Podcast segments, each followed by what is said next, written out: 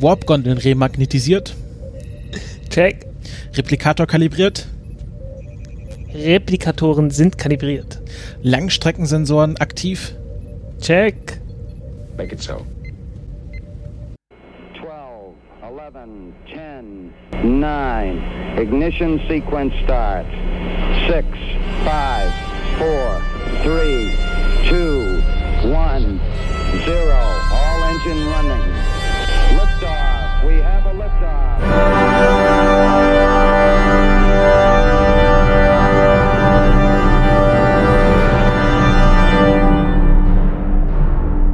Countdown Podcast Folge 59. Ich begrüße meinen Mitmoderator Frank. Hallo Frank. Hall und ich begrüße meine Nummer 1, den Christopher. Hallo. Ja, ihr habt es ja vielleicht am Intro äh, erkannt. Äh, wir sind im Star Trek Fieber. So ein wenig. Ein wenig. Die ersten, die ersten drei Folgen sind raus. Ja, Star Trek Discovery, jetzt auf Netflix äh, und beim Internet eures Vertrauens, äh, falls ihr kein Netflix habt. Ähm, äh, Frank, du, du hattest, das, hattest doch da ein bisschen Redebedarf, was du nicht losgeworden bist. Oh naja, äh, ist halt mal wieder neues Star Trek. Und im Prinzip, äh, die Leute sagen immer so, ja, das hat ja mit Star Trek überhaupt nichts mehr zu tun. Und früher, da war ja Star Trek so, ähm, ja, es war gerade Vietnamkrieg und ähm, so vor dem Hintergrund spielte sich das ab und da haben die Leute auch noch alles, was damals so an der Politik lief, äh, mit in die Serie einfließen lassen. Das war noch echte Science Fiction. Ähm, diesen Menschen habe ich irgendwie so zu sagen, äh, Leute, wir haben nicht mehr den Vietnamkrieg, wir haben heute eine etwas andere soziale Situation und äh, die fließt tatsächlich ziemlich gut darin, darin ein, oder? Wie siehst du das?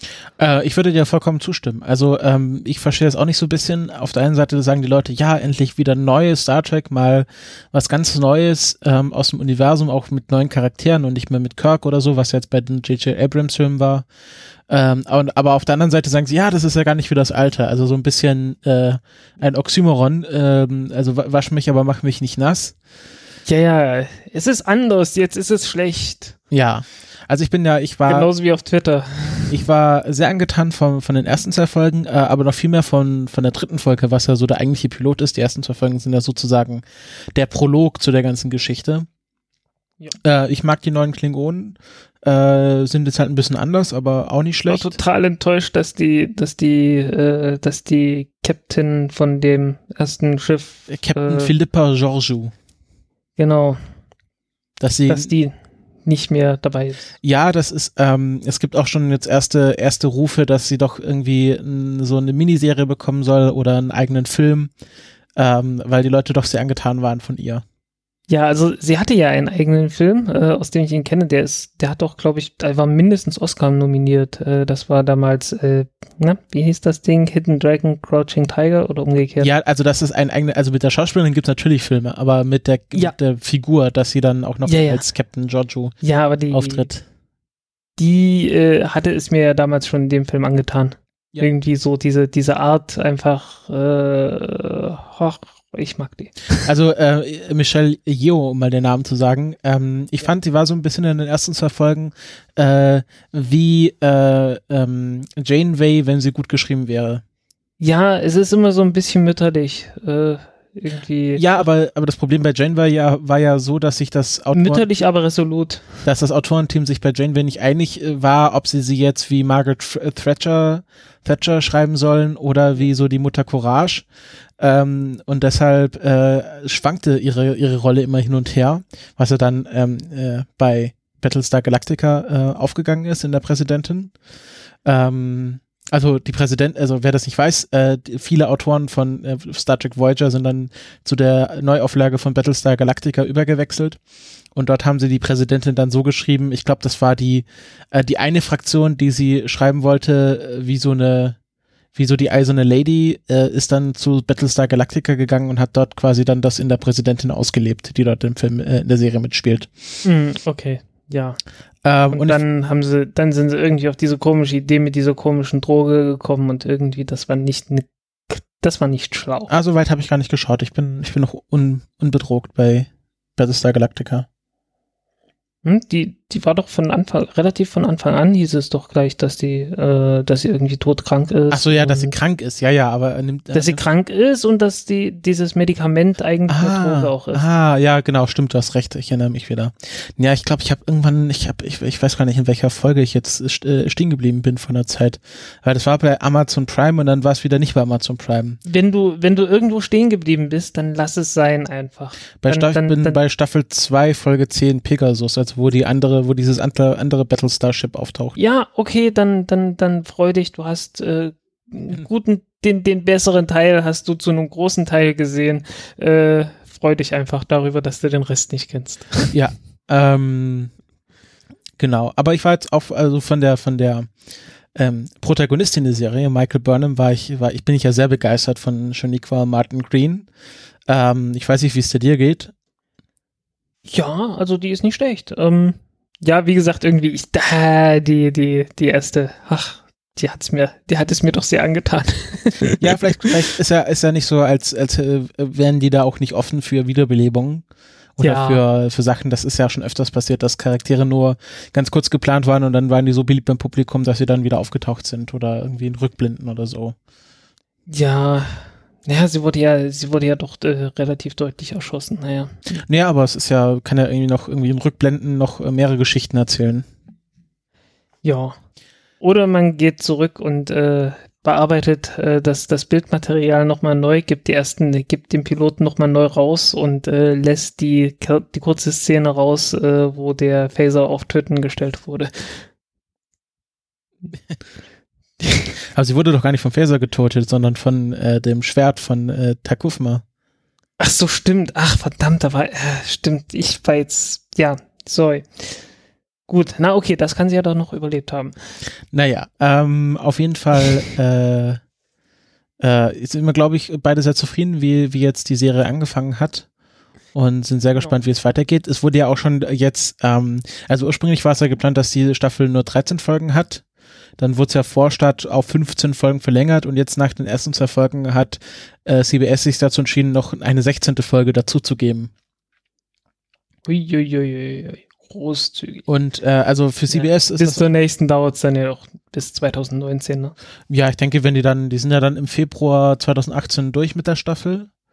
Ja. Ja, und dann wieder halt äh, äh, wie jetzt, dass dann irgendwie 2019 im, im, äh, im Herbst äh, die zweite Staffel kommt. Also ich finde es ja, ich finde ja nicht so schlimm, wenn sie sich viel Zeit lassen. Das bedeutet ja, dass sie da sehr viel Energie drauf investieren, als wenn dann äh, jedes Jahr irgendwie pünktlich äh, nach 365 Tagen die zweite Staffel beginnt. Ja, ähm, hoffen wir einfach, dass es, dass es gut bleibt.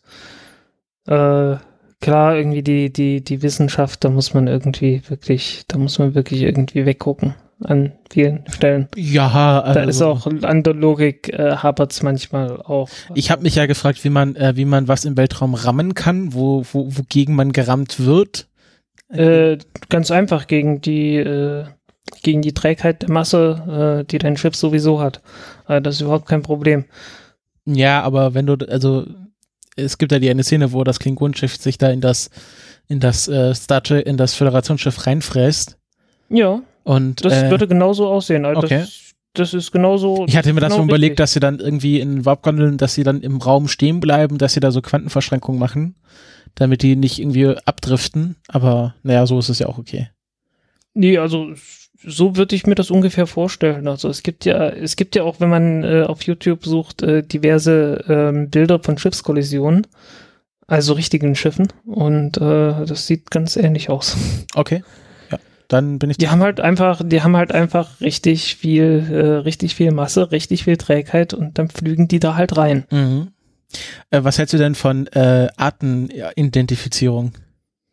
Äh, ja, das war das Schlimmste von allem. Weil, weil, Ich meine, weil man ja da gesehen hat, so wie einfach offensi- zu, zu umgehen ist. Genau, äh, wenn man selbst auf so eine einfache Art und Weise das Ding zu umgehen kommt, dann heißt das schon mal, hat das wahrscheinlich sich jemand auch schon gedacht und äh, Leute, nee, nee, nee. So doof sind die Menschen nicht. Okay, ähm, dann äh, schließen wir über das Thema Star Trek ab. Genau. Äh, an dieser Stelle noch der Hinweis, es gibt einen, es gibt mehrere Begleitpodcasts, also die jede Folge ausführlich besprechen. Dann einmal von, äh, von, sagen wir mal, einem Freund der Familie, dem Max Snyder. Der macht den Star Trek Discovery, Discovery Weekly Podcast, ähm, wo halt jede Folge besprochen wird. Ähm, ich bin in der ersten Folge dabei, ähm, zusammen mit der Becky äh, und wir besprechen die Folge 1 und 2 und jetzt ist auch gerade die zweite Folge rausgekommen, wo dann Folge 3 besprochen wird mit der, mit der Dunderklumpen und dem Flo. Und äh, mal sehen, ob wir auch mal in einer der zukünftigen Folge zu hören werden sein. Du hattest ja schon Interesse angemeldet, Frank, dass du auch mal da auftauchen Aber wirst. keine Zeit gehabt. Ja, aber es ist, ja, gibt ja noch ein paar Folgen, die man zu besprechen hat. Ja, wir sind Genau. Und äh, dann gibt's noch das äh, Discovery Panel, äh, was ja nach einem ähnlichen Prinzip funktioniert, äh, auch auf Deutsch, die auch äh, jede Folge besprechen. Und, ja, ich äh, habe hier was gesehen, The Lower Decks. genau, es gibt, also dann gibt's noch quasi auf englische Sachen. Ich habe jetzt, ich, äh, ich äh, habe jetzt mal Es so gibt die unendlich, also Sachen man- genannt. Man kann, man kann sehr viel mehr dazu hören, als man sehen kann. Genau. Definitiv. Also man kann, man kann zu jeder äh, Stunde, die gezeigt wird, sich drei Stunden Podcast anhören. äh, nicht nur. Genau. äh, damit schließen wir das erstmal für uns das Thema Star Trek ab. Ähm, ich habe noch einen kleinen anderen Hinweis aus dem Fernsehen. Nämlich äh, Fernsehen. die letzte Folge Schuld zum Böhmermann vom letzten Sonntag. Äh, da war Insa Thiele Eich zu Gast, die ja ähm, bei dem Projekt Die Astronautin als eine der Finalistinnen, ähm, eine der beiden Finalistinnen ähm, ausgewählt wurde. Und ähm, ich war doch sehr angetan von ihr. Also es ist ein sehr sympathischer Mensch, ähm, ist ja von, äh, von der Profession her äh, Meteorologin. Und ähm, was ich nicht wusste, sie ist die Tochter von äh, Gerhard Thiele, der äh, selber deutscher Astronaut war bei der ESA und äh, im Jahre 2000 mit STS 99, äh, also mit Space Shuttle Flug 99 geflogen ist. Also sie kommt sozusagen aus einer, oder sie begründet jetzt eine Raumfahrtdynastie. Jo. Tja, erinnert ein bisschen an irgendwie Rennfahrer und so. Naja, Die haben ja da auch immer so Familienvererbungen. Äh, ja, also Max Verstappen äh, ist der Sohn von Jos Verstappen. Zum Beispiel. Ich weiß gar nicht, Äh, gibt es, gibt es schon andere Astronauten oder Astronautinnen, deren Eltern auch schon Astronauten, Astronautinnen oh, waren? frag mich nicht, ich habe keine Ahnung. Äh, Weil mir hab war ich noch jetzt nicht keine geguckt. bekannt. Weil es wäre lustig, wenn sie jetzt die erste wäre, die in zweiter Generation Raumfahrerin ist. Hm. Äh, ist jedenfalls vorstellbar, dass sowas passiert, weil ähm, wie Menschen halt so sind, ne? Ja, das, Irgendwie die, die ganze Familie macht Musik, dann macht der Sohn dann auch Musik. Mhm, ja. Ähm, also sie hat dann auch erzählt, ähm, weil dann irgendwie der, irgendwie war ja die Frage, ist das jetzt, also sie hat ja selber Kinder und äh, wie ist das, wenn man da in den Weltraum fliegt und ist ja auch irgendwie nicht ganz ungefährlich, trotz aller Sicherheitsvorrichtungen und so meinte sie, ja, sie war da auch bei der Columbia-Katastrophe ganz nah dran, weil sie für eine der Astronautinnen, die da umgekommen ist, irgendwie Babysitterin war, weil halt ihr Vater äh, mit diesen Astronauten Mhm. selbstverständlich auch dann befreundet war. Also sie hatte das dann bei der Columbia-Katastrophe ganz nah mitbekommen, äh, wenn dann irgendwie Freunde Tja. und Bekannte dabei umkommen. Ähm, habe ich schon sehr Respekt, wenn man sich da dazu entscheidet, halt äh, trotz Familie, irgendwie trotz Kinder, ähm, jetzt nicht nur bei Frauen auch, also ist ja auch beim, beim äh, allen ein Problem oder ein Thema, sich dazu entscheidet, in den Weltraum zu fliegen. Ja, Ähm, aber sie war da, ja da es, es wird sicherer. Hm. Obwohl, das ist halt. Es gibt immer noch so wenig Raum, verschiedene äh, Raumschiffe, dass man nicht wirklich von Sicherheit so, so pauschal äh, reden kann. Ne? ja, Ich meine, im Prinzip, ja, okay, Space Shuttle ist abgehakt. Soyuz fliegt noch. Und okay, Shenzhou hat noch keine, noch keine größeren Unfälle gehabt. Zumindest nicht äh, mit, mit Leuten an Bord. Aber naja. ja, jetzt werden dann demnächst dann zwei neue Player dazu kommen. Drei. Orion, Starliner und äh, Dragon. Ja. Und dann müssen wir mal sehen. Äh, Genau. und hoffen, dass die, dass die ihr Zeug in, äh, in den Griff bekommen. Das ist halt so eine, ist halt so eine Frage, ne? Äh, ich gehe, ich gehe sehr davon aus, dass die da relativ verantwortlich damit umgehen, aber ähm, tja, wir sind alles nur Menschen, ne? Und die Leute, ich bin mir nicht sicher, ob die sich so viel Zeit dafür nehmen, dann äh, das Ganze so weit auszutesten, wie das früher ausgetestet wurde. Na gut, beim Space Shuttle ja auch nicht. Aber naja, gut. Ähm, ich denke, äh, SpaceX hat da immer, immer noch den besten Ansatz. Äh, einfach weil die, die Frachtversionen halt den, den Erfahrungsschatz dann doch ganz gut ausgebaut haben. Ja. Äh, sie hat dann auch noch ein bisschen was zu erzählt zu der Finanzierung, also dass da tatsächlich äh, noch ein paar Millionen fehlen und dass da äh, Großsponsoren äh, immer noch äh, zu suchen sind. Ähm, ja, also ist ganz spannend, kann man sich mal anschauen. Sie war auch war sehr lustig, ähm, weil sie dann in der Sendung erkannt hat äh, oder vor der Sendung, ähm, dass ja Olli Schulz der Böse in dem Bibi und Tina Film war, den sie just äh, am Tag vorher mit ihrer Tochter angeschaut hat. Ah, okay. Und dann äh, noch so meinte, dass sie doch ein äh, ein Bild mit Olli Schulz für ihre Tochter braucht und ganz rot wurde. Ähm, ich glaube, das ist in diesem Vorgeplänkel drin, was auf YouTube veröffentlicht wurde. Das packe ich auch nochmal in die Show Notes. Also äh, unsympathisch ist er nicht äh, und äh, ich, also wir haben ja schon ein bisschen hier die Astronautin als Projekt kritisiert, aber äh, persönlich wünsche ich ihr natürlich, dass das alles klappt und dass sie dann irgendwann in den Weltraum fliegt. Das ist ja dann, wäre doch dann ganz toll. Genau. Ähm, ja, wie gesagt, ist halt ähm, letztens ein kommerzielles äh, Projekt und hat nicht so viel mit der Raumfahrtforschung zu tun, wie das halt, äh, ja, wie das halt die anderen sind. Und äh, ja, da wäre halt die ESA in der Pflicht, ne? Oder DLR oder wie auch immer das jetzt genau ist. Mm, ja. Der die aussucht, ne? Genau. Äh, dann äh, haben wir so ein bisschen das Vorgeplänkel damit abgehakt und kommen zum UnterstützerInnen Dank. Äh, und ich lese jetzt ganz kurz unsere Patreon-Spender und Spenderinnen vor. Da haben wir einmal den Eike, Sebastian, Sebi, Steffen, Martin, Torben, 19 Grad, Raw Iro, Rominger, Telegnom, Niklas, Daniel, äh, Carsten, Bibone, Michael, Hans, Christine, Meh, Markus, Manuel Huri, Thomas, Ronald, Jochen und den Johannes. Und äh, es gibt auch ein kleines Update von so einem LiberaPay-Experiment. Äh, Seit letzter Woche äh, hat sich da doch einiges getan. Wir sind jetzt zurzeit bei 6,97 Euro pro Woche. Also das ist ja, das darf man nicht vergessen, das wird bei LiberaPay pro Woche äh, abgebucht bzw. ausgezahlt. Wir haben auch schon unsere erste, erste Auszahlung bekommen und haben zurzeit äh, 5,87 Euro in der Brieftasche. Ähm, was ganz interessant ist, das wird jetzt erstmal äh, einen Monat auf Quarantäne gelegt. Äh, da schützt sich einfach LiberaPay vor Kreditkartenbetrug. Ähm, also ich kann dann quasi jetzt diese 5,87 Euro nach einem Monat abheben und dann halt immer, wird immer pro, pro Monat dann quasi die nächste Tranche freigegeben. Also es, wenn das dann einmal angelaufen ist, dann ist das auch kein Problem, dann rollt das ja so vor sich hin. Ähm, und ich habe das mal so ein bisschen gegengerechnet, ist ja ein bisschen schwierig, so Wochen auf Monate hochzurechnen.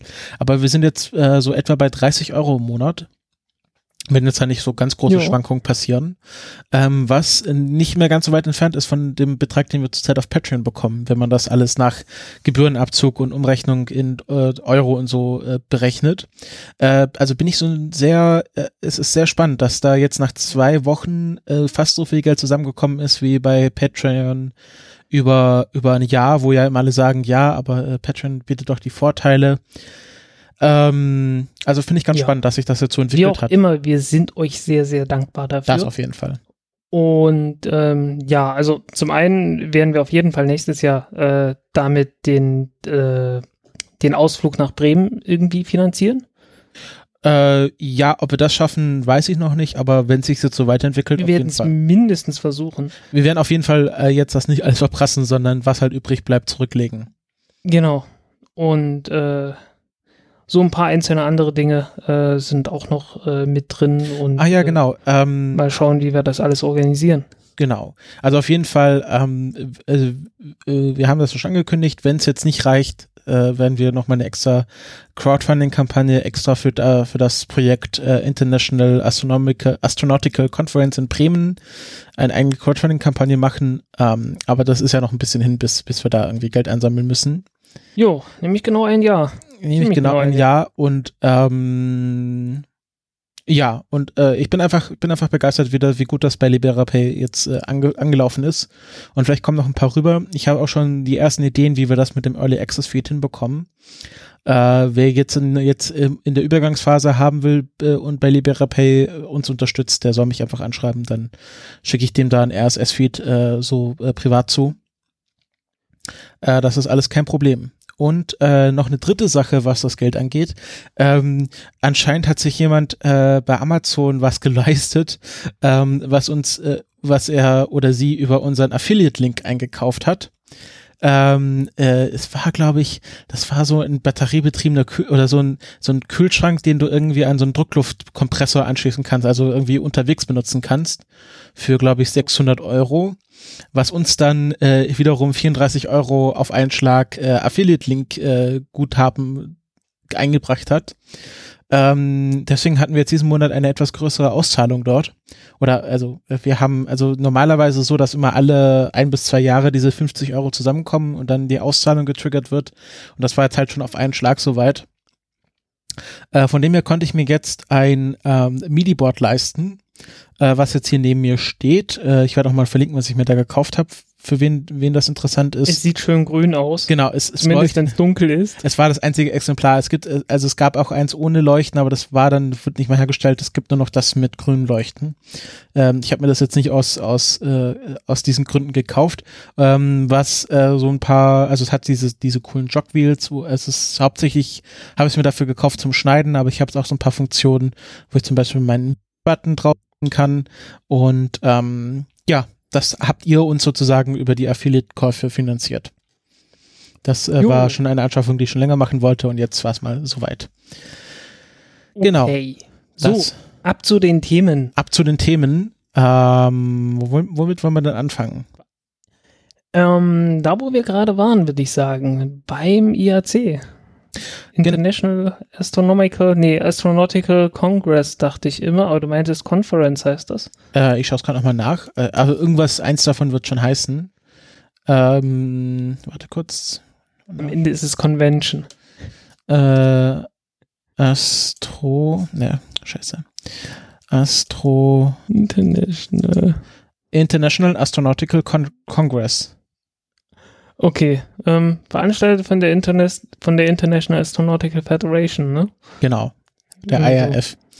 Ähm, hatten wir ja schon letzte Woche ein bisschen drüber gesprochen. Und jetzt haben wir so sozusagen noch mal ein bisschen ein Roundup äh, von den Sachen, die jetzt da noch mal bei den verschiedenen Panels rausgekommen sind. Äh, zum einen, ähm, wolltest du das jetzt mit dem Starliner machen oder worauf hast du angespielt? Ähm, ich wollte über, über SpaceX äh, reden, weil der Elon Musk hat ja da seinen Vortrag noch gehalten. Ach, stimmt, ne? das war ja auch noch. Äh, also das war auch, da, da war irgendwas, da war, ne? irgendwas, da war noch irgendwas Wichtiges. Naja. Äh, wegen dem ich viel zu früh aufgestanden bin und dann irgendwie hinterher im Bett verschwunden bin. Ich habe tatsächlich das Video noch nicht gesehen. Also ich konnte es nicht live schauen. Äh, ich habe natürlich auf Twitter mitbekommen, was er gesagt hat, aber ich hatte noch keine Zeit und Muße, mir das anzuschauen. War irgendwas Wichtiges? Äh, war was Wichtiges. Es war wenig, äh, wenig dabei, das äh, absolut unerwartet war. Ähm, zum einen, ja, irgendwie sehr viel Mondanteil. Äh, Im Vergleich zu früher auf jeden Fall. Ähm, also er ist, setzt sich jetzt seit neuestem auch für Elon Musk will seit neuestem auch äh, eine Mondbasis bauen. Hey, es ist 2017, wir haben immer noch keine Mondbasis. Was zum Teufel ist da los? Irgend sowas war das. Ähm, und äh, ja, die neuen Pläne für das äh, große Raumschiff äh, sind deutlich kleiner geworden, was äh, ja schon seit einiger Zeit angekündigt wurde, glaube ich. Äh, so heißen halt nicht mehr 42 Triebwerke, sondern 31 und die Triebwerke, die Raptor-Triebwerke, ähm, sind auch von, vom Schub her deutlich klein, also äh, ja, deutlich äh, schwächer jetzt, äh, als früher angekündigt wurde. Ähm, so halt Zeugs wie Druckhammer, Dr äh, Brennkammerdruck ist äh, deutlich niedriger geworden, dadurch sinkt dann auch die Effizienz. Ähm, was heißt das? Ähm, also Raptor-Triebwerk ist auf jeden Fall jetzt erstmal ähm, im Test, wurde glaube ich 42 Mal getestet, ähm, mit zusammen absichtlich oder durch Zufall. Ja, richtig, richtig. Also, äh, ich habe keine Ahnung. Äh, ich habe keine Ahnung, ob genau 42 Mal äh, per Zufall oder nicht. Also, ähm, äh, also gut, bei Star, Trek gab, bei Star Trek gab es ja wieder so eine Szene irgendwie ähm, 47% Schild. Sorry. Ähm, ja. 47 ist die 42 von Star Trek. okay. Ähm, ja, äh, die, die 42, äh, ich habe keine Ahnung, ob das mit Absicht war oder nicht. Ähm, auf jeden Fall äh, ganz ordentlich, also fast jede Woche ein Test. Äh, es ist nicht völlig klar geworden, ob das jetzt ähm, ein, ein vollständiges Raptor-Triebwerk Triebwerk war, also äh, in der vollen Größe oder nicht. Das ist nicht ganz klar geworden. Ähm, ja, auf jeden Fall scheinen die deutlich äh, besser und sauberer durch das Testprogramm zu kommen, als das ähm, Blue Origin äh, schafft. Was vielleicht vermuten lässt, dass ein kleineres Triebwerk ist. Ich habe keine Ahnung. Ähm, weil Blue Origin hat ja jetzt vor kurzem ähm, das Problem gehabt, dass ihnen ein Triebwerk um die Ohren geflogen ist und die haben jetzt äh, erst wieder angekündigt, ja, demnächst fangen wir mal wieder an zu testen. Ähm, da ging es offensichtlich nicht so mit äh, jede Woche ein Test. Naja, jedenfalls, äh, der Brennkammerdruck von so einem Triebwerk ist äh, ziemlich wichtig. Das ist einmal der Schub an sich, den das Triebwerk äh, ja erzeugen kann. Also dreifacher, dreifacher Druck in, in der Brennkammer ist grob gesagt äh, dreifacher Schub. Ist, glaube ich, nicht hundertprozentig identisch, aber äh, weitestgehend. Ähm, der Druck hat dann auch noch so Einfluss auf zum Beispiel die Verbrennungstemperatur und äh, damit darauf, wie sich die einzelnen Bestandteile zersetzen oder auch nicht. Ähm, kurzum, höherer Druck, höhere Temperatur sorgt dafür, dass die, äh, dass das äh, Triebwerk insgesamt etwas effizienter ist. Und ähm, ja, wenn es jetzt heißt niedriger äh, Brennkammerdruck, äh, dann sinkt dadurch nicht nur der Schub von dem Triebwerk, sondern es wird auch etwas weniger effizient. Und äh, ja, damit äh, hat SpaceX halt zu kämpfen und deswegen hat das äh, das neue äh, Raumschiff mit den 31 Triebwerken äh, nicht nur drei Viertel des Schubs, sondern halt noch weniger und ist nur noch ungefähr halb so groß wie das, was früher mal angekündigt wurde. Ähm, ja. Die Zeitpläne sind äh, so unrealistisch wie eh und je. also kann man nicht anders sagen. Was sind die Zeitpläne? Äh, was hat er gemeint? Zwei, 2022 will er die ersten beiden Transporter zum Mars schicken, 2024 dann äh, die ersten Kolonisten oder so. Mm, Also wie immer. Ja, äh, Leute, was soll der Scheiß? Ähm, nee, also muss man einfach sagen, es ist einfach, äh, es ist nicht sonderlich, nicht sonderlich realistisch, dass jetzt innerhalb von fünf Jahren alleine schon, äh, da sollen Menschen drauf. Dann in sieben Jahren. Äh, zum einen. Zum anderen, es ist äh, ein Riesentrum, das die äh, entwickeln wollen. Und äh, das Triebwerk ist jetzt in, erst seit zwei Jahren ernsthaft in Entwicklung. Ähm, das wird eine Weile brauchen, bis das wirklich gut ausgereift ist. Ähm, dann äh, entwirfst du so eine Rakete nicht mehr eben über Nacht. Ich meine, ich erinnere mal ganz vorsichtig an die äh, Falcon Heavy, die angekündigste Rakete aller Zeiten von SpaceX. Die ja jetzt doch nicht äh, unbedingt im November starten wird. Genau, also wahrscheinlich erst nächstes Jahr. Und äh, ursprünglich, äh, ich glaube, die allererste Ankündigung von der Falcon Heavy als solche war erst Flug 2013. Und das war nur, äh, als die, als die Falcon Heavy als Falcon Heavy zum ersten Mal bezeichnet wurde. Davor war das immer noch die Falcon 9 Heavy. Und die sollte noch früher fliegen, ich glaube 2011 oder so. Äh, dann kam irgendwie die Ankündigung, ja, das Ding heißt jetzt Falcon Heavy, wird äh, nochmal eine ganze Ecke größer und schwerer und schubstärker und deswegen braucht es jetzt halt doch noch etwas länger. Jo. Also ähm, im Prinzip, äh, dass das ähm, SpaceX Raketen bauen wollte mit Seitenboostern, äh, geht zurück bis in die Anfänge. Äh, es gab diverse Pläne, dass man, ich hatte irgendwo auch mal eine Quelle gesehen, äh, dass die Falcon 1 äh, zur Heavy-Variante ausgebaut werden sollte. Die sind ziemlich schnell verschwunden. Äh, dann hieß es, okay, die Falcon 9 Rakete soll Seitenbooster bekommen. Und zwar sowohl äh, in der Variante, äh, man nimmt die Falcon 5 Rakete, die damals noch geplant war, äh, als Seitenbooster, als auch in der Variante, dass man die Falcon 9 Rakete als Seitenbooster benutzt. Ähm, ja, und dann irgendwann hat sich rausgestellt, naja, so Seitenbooster zu bauen, äh, heißt, dass der mittlere Teil der Rakete irgendwie komplett anders gebaut werden muss. Dann muss der komplett neu entworfen werden. Hatten die das tatsächlich bei SpaceX angenommen, dass sie da äh, einfach eine Falcon 9 nehmen und zwei daneben stellen? Äh, oder, weil die, das war ja nicht geplant, dass Also der mittlere Teil komplett neu entworfen werden soll. Ja, also zumindest äh, sind sie wohl davon ausgegangen, dass die, die Modifikationen, die sie brauchen, nicht so, äh, nicht so schwerwiegend und nicht so umfangreich äh, sind, wie es dann sich herausgestellt hat. Okay.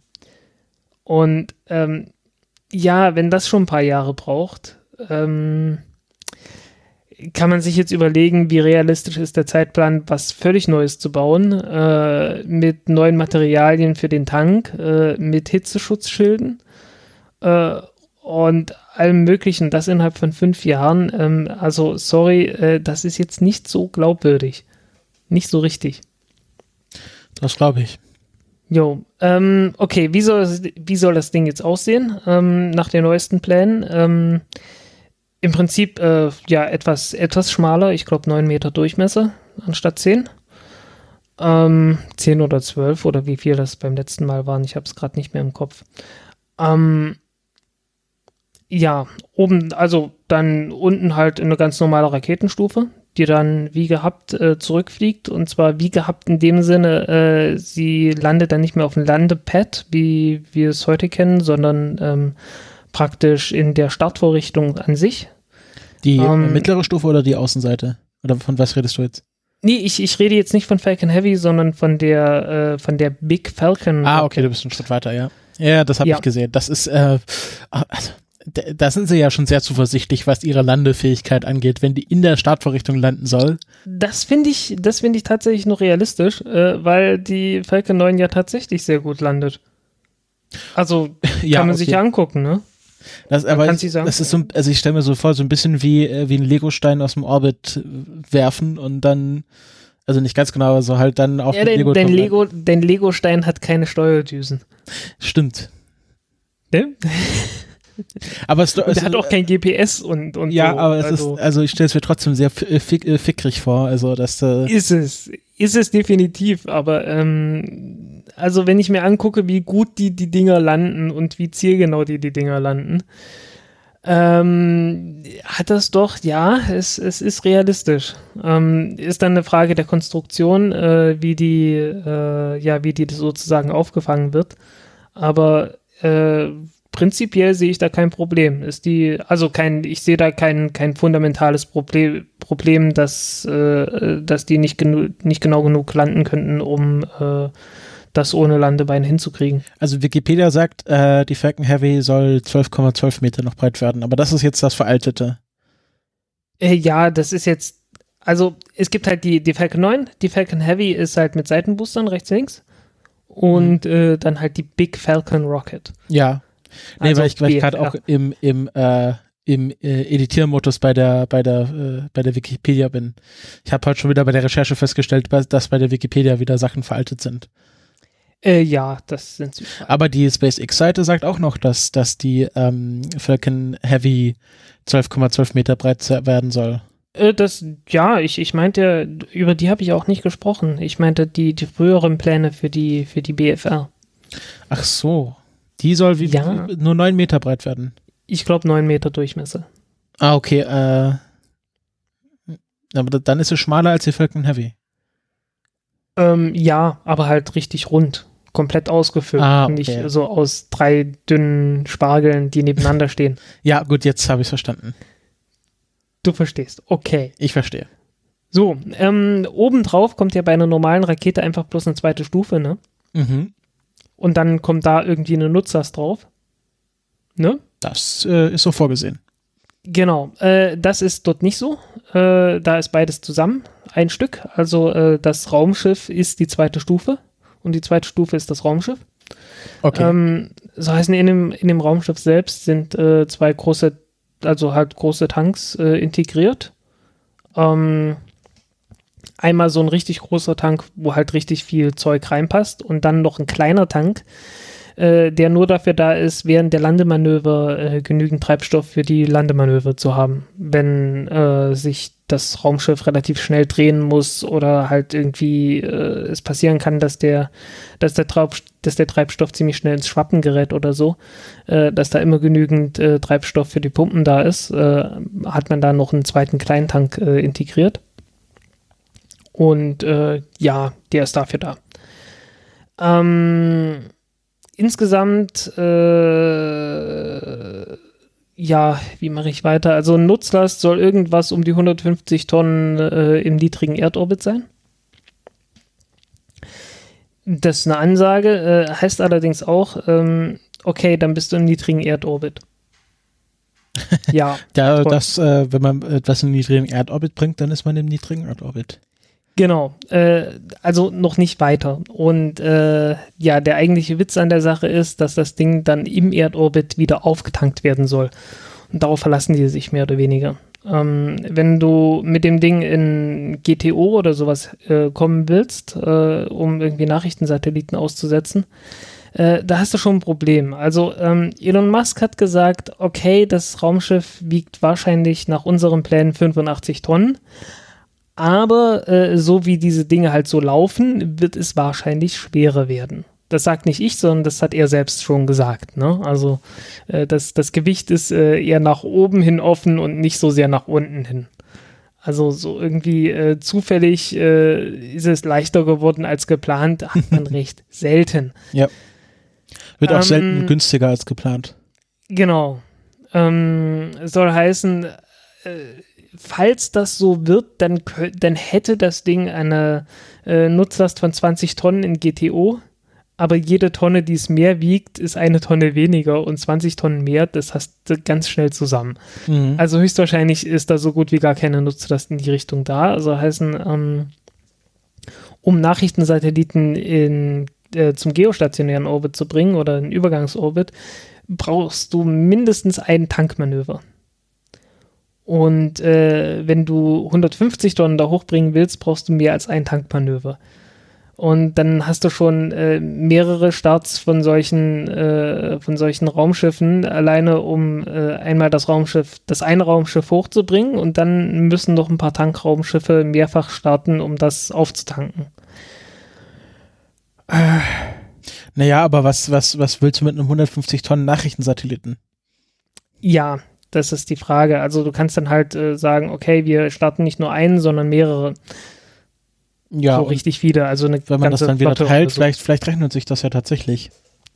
Ja, ich, da, ich finde es trotzdem irgendwie etwas. Mh, hm, wenn du, da äh, wenn du da auf einen Schlag deine ganze Iridium-Flotte erneuern kannst? Ja, ja, klar, aber muss halt erstmal alles funktionieren und so. Ähm, vor allen Dingen, die, die Tendenz ist derzeit eher in Richtung kleinere Satelliten. Ne? Wir haben ja letztens mal, letztes Mal über ähm, ähm, Planet, ach, wie heißen die Planet Dinger? Labs. Planet Labs äh, gesprochen. Ne? Äh, die kriegen doch mit den CubeSats einiges hin, äh, das früher äh, ja praktisch als unmöglich galt. Naja, aber da hast du halt statt 90 900 auf einen Schlag. Ja. Was, was, aber, aber was mir auch gerade einfällt, ist es ja auch ein bisschen, also so nach dem, nach dem Motto, alle, alle Eier in einen Korb legen. Äh, ja, genau. Wenn dann die Rakete hops geht, dann ist auf einmal eine ganze Flotte kaputt und nicht nur fünf ja, oder ist, so. Da ist einmal die Nutzlast kaputt und dann ist dein Raumschiff kaputt und das Raumschiff äh, ist dann mit Sicherheit auch einiges wert, ne? Äh, weil ja, ist halt äh, erstmal ziemlich groß, ist im Wesentlichen auf Wiederverwendung ausgelegt. Und äh, ich, ich sehe da praktisch die gleichen Probleme auf die zukommen wie beim Space Shuttle, nur nicht ganz so extrem. Also, äh, also beim Space Shuttle hattest du ja das Problem, dass du das Ding nach jedem Flug äh, praktisch komplett auseinandernehmen musstest, dass du die, ähm, die Feststoffbooster dazu machen musstest, dass du einen neuen äh, Treibstofftank brauchtest und so weiter und so weiter. Ähm, das hast du dort nicht. Also äh, es ist schon deutlich besser als ein Space Shuttle, aber ähm, so dass das prinzipielle Problem, dass man halt äh, am Ende immer darauf angewiesen ist, dieses ganze Ding da hochzubringen, äh, das hast du immer noch. Mhm. Immerhin sind keine Menschen drauf. Das ist schon mal äh, sehr gut. Ähm, das heißt, Menschen sollen natürlich schon drauf, drauf, nein, Moment, mitfliegen können. Um bloß nicht hier in Richtung draufgehen und so. Oben, oben auf der Rakete drauf sitzen. Ja, genau, oben drauf sitzen. Ähm, genau so. Genau dieses Bild. Äh, mit Cowboy-Hut. Mhm. Ähm, Das war ja dann eher in die andere Richtung. genau. ähm, ja, äh, ja, das ist auch so ein Ding, ne? Dann heißt's, ja, da ist Platz für 100 Menschen drauf. In 800 Kubikmetern. Für einen Flug zum Mars. Also, ein Flug zum Mond, das nehme ich dir ab. Also, das, das glaube ich jederzeit. Okay, äh, 800 Kubikmeter für 100 Menschen auf dem Weg zum Mond was paar Tage dauert. Also ähm, so eine Mondmission hat er ja vorgestellt gehabt, so zumindest in groben Zügen, würde dann so ablaufen, dass man praktisch ein äh, Raumschiff ähm, in einen hochelliptischen Orbit bringt und dort einmal voll auftankt und äh, von dort aus kann man dann zum Mond fliegen und vom Mond auch wieder weg zurück zur Erde fliegen, nachdem es nur einmal am Anfang halt äh, vollgetankt wurde. Mhm. Aber dieses Volltanken ist halt äh, in einem hochelliptischen Orbit. Das heißt, ähm, um das Raumschiff da oben auftanken zu können, musst du erstmal ein äh, äh, Raumschiff äh, in den niedrigen Erdorbit bringen, das auftanken, damit es in den hochelliptischen Orbit fliegen kann, um dann das eine Raumschiff, das da oben ist, äh, ein Stückchen mehr aufzutanken. Und du brauchst mehr als einen Tanker, um so ein Raumschiff aufzutanken. So heißen, äh, bis du irgendwann mal beim Mond bist, also bis dieses eine Raumschiff voll aufgetankt ist und zum Mond fliegen kann, äh, hast du mindestens so 10, vielleicht sogar 20 äh, äh, Tankschiffe von der Erde gestartet, äh, um, das, um das eine Raumschiff da oben äh, voll zu tanken. Also so ganz einfach ist das nicht. Um es mal vorsichtig auszudrücken. Ähm, witzigerweise, ein Flug zum Mars wäre weniger aufwendig. Ähm, da musst du praktisch bloß das Raumschiff im niedrigen Erdorbit einmal volltanken und äh, kannst dann starten und fliegst zum Mars. Allerdings nicht zurück. Also.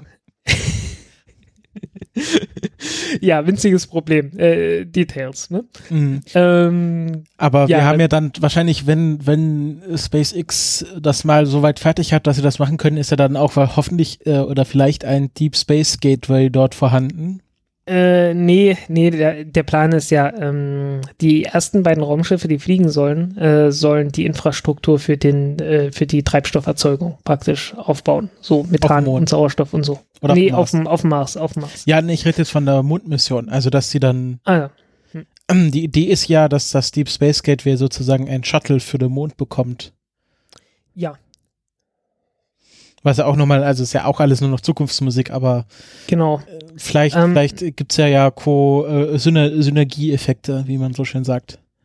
Ja, ähm, also ich, ich finde den, den Plan irgendwie mit einmal hinfliegen und äh, mit dem gleichen zurück. Äh, es hatte einen gewissen Charme, aber äh, das ist halt wirklich wie so ein Eisberg, ne? Äh, man sieht nur die Spitze, ne? Du hast ein vollgetanktes Raumschiff und das fliegt dann halt zum Mond und direkt wieder zurück und das ist alles ganz toll. Aber ähm, unten, äh, unterhalb der, der Meeresoberfläche, äh, da ist der eigentliche Aufwand und das ist halt die, die ganzen Tankerflüge, die da erstmal äh, das Ding voll tanken müssen. Und äh, darüber hat er gar nicht gesprochen. Ähm, ja, finde ich jetzt äh, wenig gelungen. Muss man schauen. Also äh, ich glaube, die, die Pläne müssten dann noch mal etwas überarbeitet werden. Ähm, es sei denn, äh, es ist wirklich äh, so, dass, dass äh, jeder Flug äh, halt wirklich nur so ein paar Millionen kostet und äh, völlig zuverlässig ist und keinerlei Probleme bereitet und da wenig Wartungsaufwand zwischen den Flügen äh, äh, benötigt wird, wie bei so einem Flugzeug. Aber ähm, ich sag mal, äh, in, ein normales Flugzeug ist eine deutlich weniger komplexe Maschine als so ein Raumschiff. Äh, erst recht wie so ein zweistufiges Raumschiff. Und äh, wenn er dann sagt, ja, das kostet irgendwie weniger als der Start einer Falcon 1 Rakete, an zusätzlichen Kosten pro Flug, also äh, sowas wie 7 Millionen, 5 bis 7 Millionen US-Dollar pro Flug. Äh, wenn es tatsächlich so käme, dann äh, sind diese ganzen Pläne alle brillant.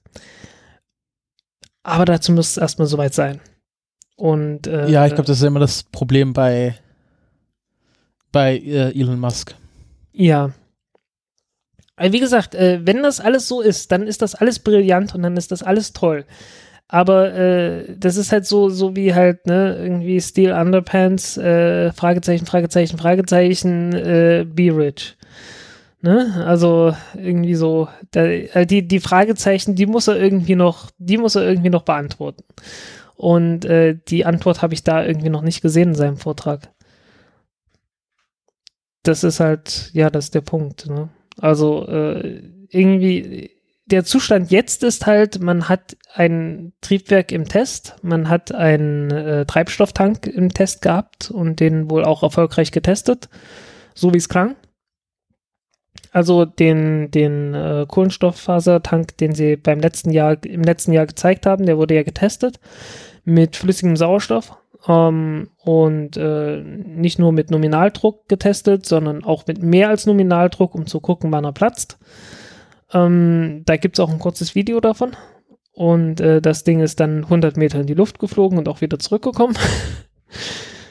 äh, ja, okay. Das ist das, woraus bis jetzt dieses Raumschiff besteht. Aus äh, zwei getesteten, aus einem äh, getesteten Prototypentank und äh, einem Triebwerk, das immer noch auf den Testständen gequält wird. Und mehr halt noch nicht. Der Rest ist alles so, so äh, CAD-Programme auf dem Computer. Ja, das ist ja Details. Hauptsache Triebwerk steht. Ja. Ja, ähm, ist halt schon das Komplexeste einer Rakete. Ja, es ist, das ist das Komplexeste, aber der ganze Rest, äh, den sollte man bitte nicht unterschätzen. Also das Ganze ist ja nicht bloß eine, äh, eine lose Formation von Bauteilen, äh, sondern das Ganze muss ja irgendwie Hand und Fuß haben. Und äh, du brauchst ein Hitzeschutzschild, der, ähm, der tatsächlich so leichtgewichtig ist, dass, äh, dass sich das Ganze am Ende lohnt. Ähm, zusammen mit dem großen Tank und so. Äh, das Landemanöver muss alles ordentlich funktionieren. Äh, das ist nochmal eine Ecke komplizierter als das, was man zurzeit macht. Es ist nicht unmöglich, überhaupt nicht. Aber muss halt erstmal irgendwie alles funktionieren. Und äh, man hat ja gesehen, woran die diversen äh, Landeversuche der ersten Stufe der Falcon 9 gescheitert sind. Äh, da gab es ja doch ziemlich viele kleine Details, die irgendwie erstmal gelernt werden mussten. Ne? Also irgendwie Treibstoffventil, das, äh, das sich nicht ganz so verhalten hat, äh, wie es hätte sollen und schon stürzt das Ding ab. Äh, irgendwie ein bisschen Eis an der falschen Stelle und schon knickt das Bein ein. äh, nicht genügend Hydraulikflüssigkeit, oh hoppla und so weiter, ne? Ähm, gibt ja die, wir haben ja das, das Video das letzte Mal gehabt und äh, ich habe so, ich habe die, ja, es ist eigentlich keine Befürchtung, das ist äh, völlig offensichtlich, dass es solche und ähnliche Fehler dann auch geben wird, wenn man äh, dieses neue Raumschiff baut. Ja, aber solange da keine das Menschen muss halt erstmal, das, das muss halt erstmal alles gemacht werden. Und das kriegst du nicht in fünf Jahren hin.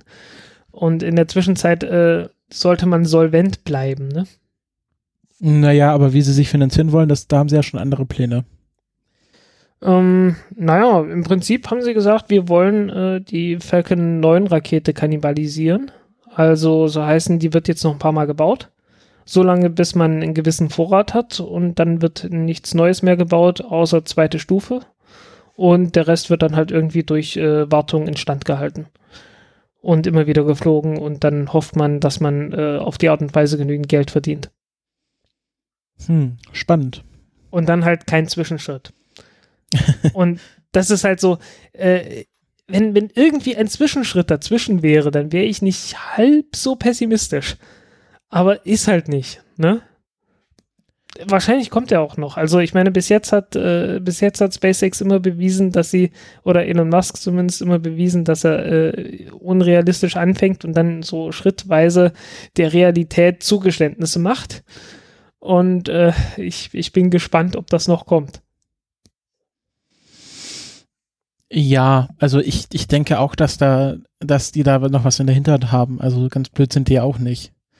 Und die wissen auch schon, dass es sehr riskant ist, das jetzt so darauf zu setzen, dass es alles so funktioniert mit ihrer Big Falcon Rocket. Ja, ähm, ich bin mir auch ziemlich sicher, ähm, vieles davon ist äh, mehr so Politik und äh, irgendwie so Versuchsballons starten lassen, um zu gucken, ob jemand anbeißt und äh, sagt, hey, wir wollen das finanzieren. Weil ich glaube, so richtig gut finanziert ist das alles noch nicht. Äh, auch wenn sie natürlich äh, sehr optimistisch und, und selbstbewusst da vorgehen. Ähm, das hat man dann auch ganz am Ende gemerkt an der bei der Vorstellung, äh, also bei dieser Präsentation. Ähm, ganz am Ende hat er dann noch äh, so seine Vision gezeigt, ja, man könnte damit ja auch auf der Erde von Punkt A ja, nach das Punkt ist, B äh, fliegen. also das ist wirklich Schwachsinn. Also Das war wirklich Schwachsinn. Das kann man einfach sich, das, das geht schon, das ist schon mathematisch völlig klar, dass das nicht äh, in die Größenordnung kommt, was normale Luftfahrt macht, was er hinterher behauptet hat. Äh, totaler Unsinn, muss man einfach sagen. das auch mit äh, Sch- äh, Überschallknallen, die man nicht unterschätzen darf, das hatte dann der Parabolic Arc-Typ gesagt. Und, Ja. äh, und Also einmal Überschallknall, das ist noch das wenigste. Äh, das Ding startet. Und das startet mit einem Schub, äh, der dem Doppelten einer Saturn V-Rakete ent, äh, entspricht. Und äh, das ist ein bisschen laut. Und äh, man darf nicht vergessen, die Saturn V äh, ist das lauteste äh, Geräusch äh, nach einer äh, Atomexplosion gewesen, von Menschen gemacht. Naja, möglicherweise, abgesehen von irgendwie der Explosion einer N1. Ja, aber also sagen wir, das lauteste Geräusch, was nicht von einer Explosion verursacht wurde. Ja, so ungefähr, ne? Also so eine Stadt, eine Saturn V, da haben auch ein paar Kilometer weiter noch die Fenster gewackelt.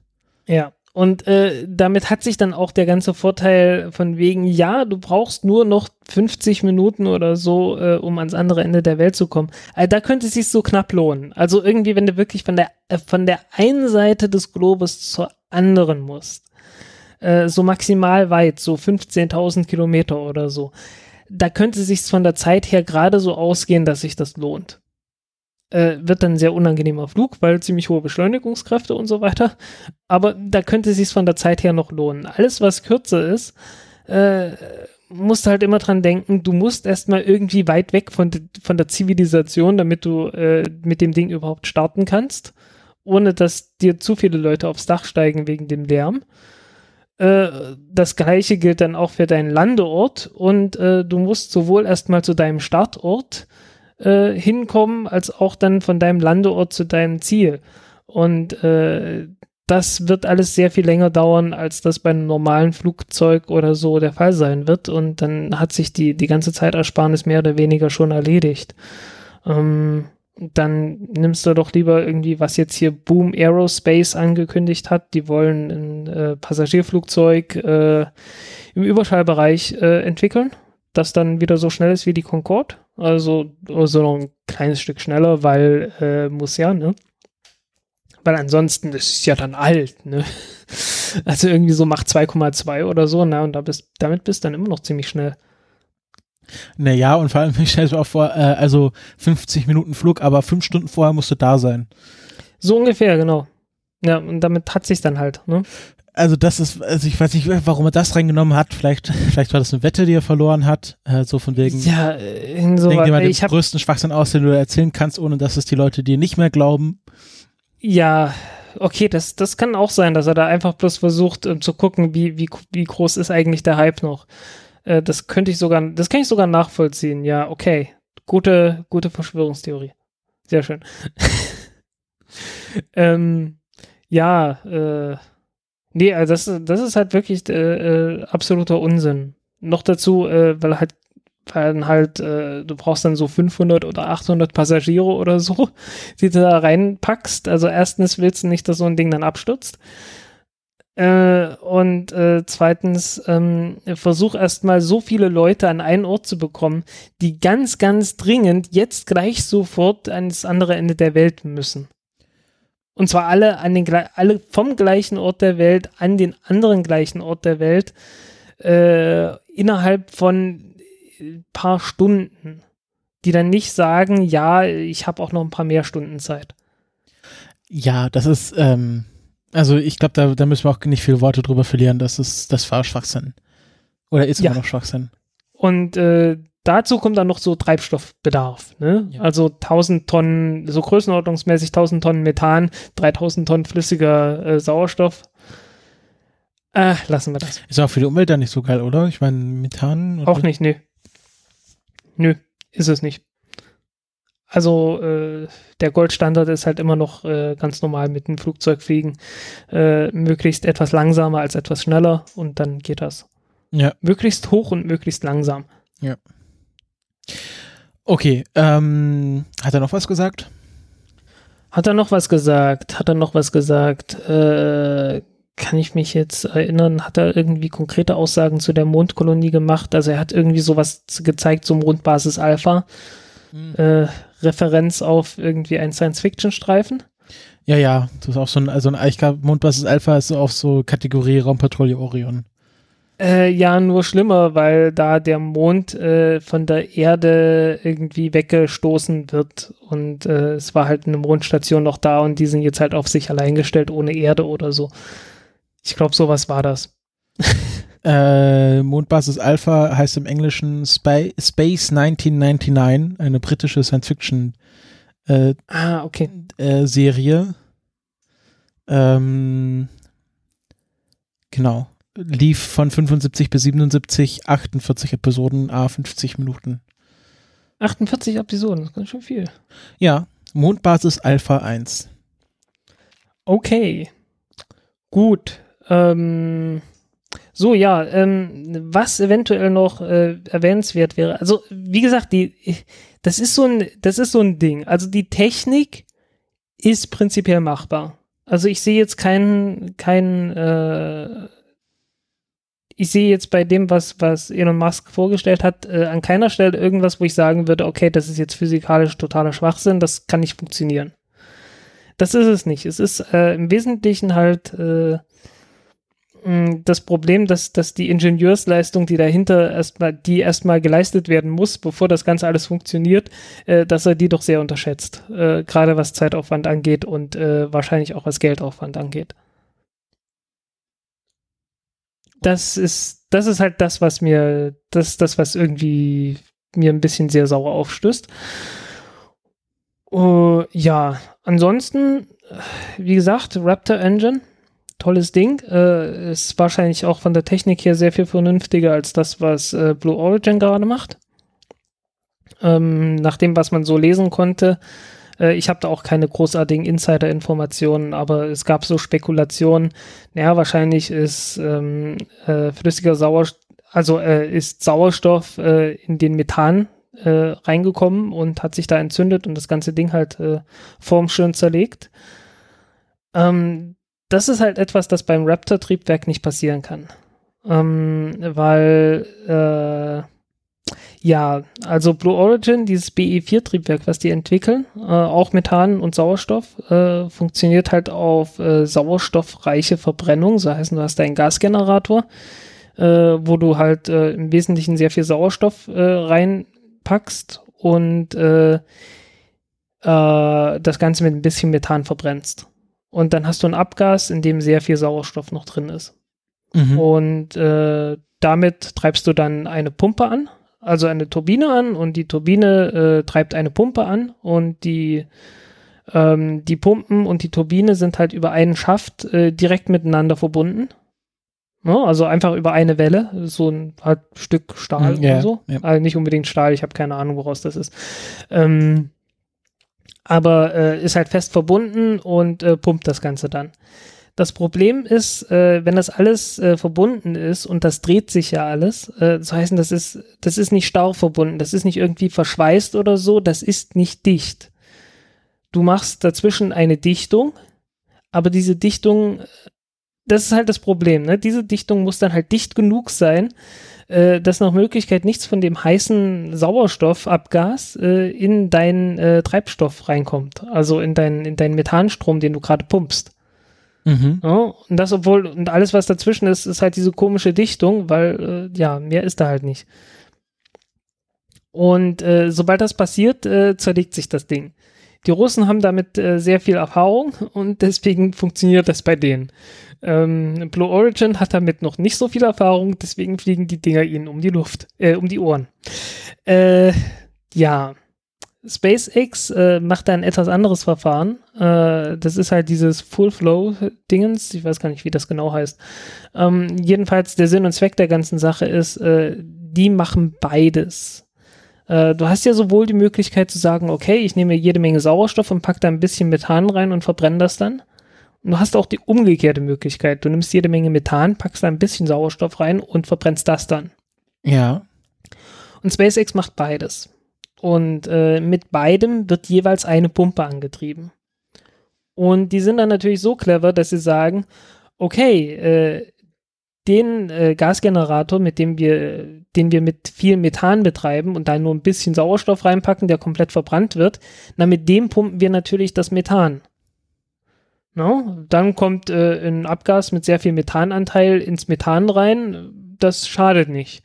Und äh, umgekehrt, der Gasgenerator, der ziemlich viel Sauerstoffabgas hat, Mhm.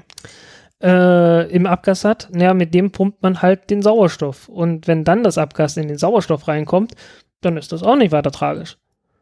Und äh, ja, hast halt dafür zwei Pumpen. Also zwei Gasgeneratoren, zwei Pumpen, alles beides getrennt. Aber äh, ich glaube, das ist die cleverere Variante.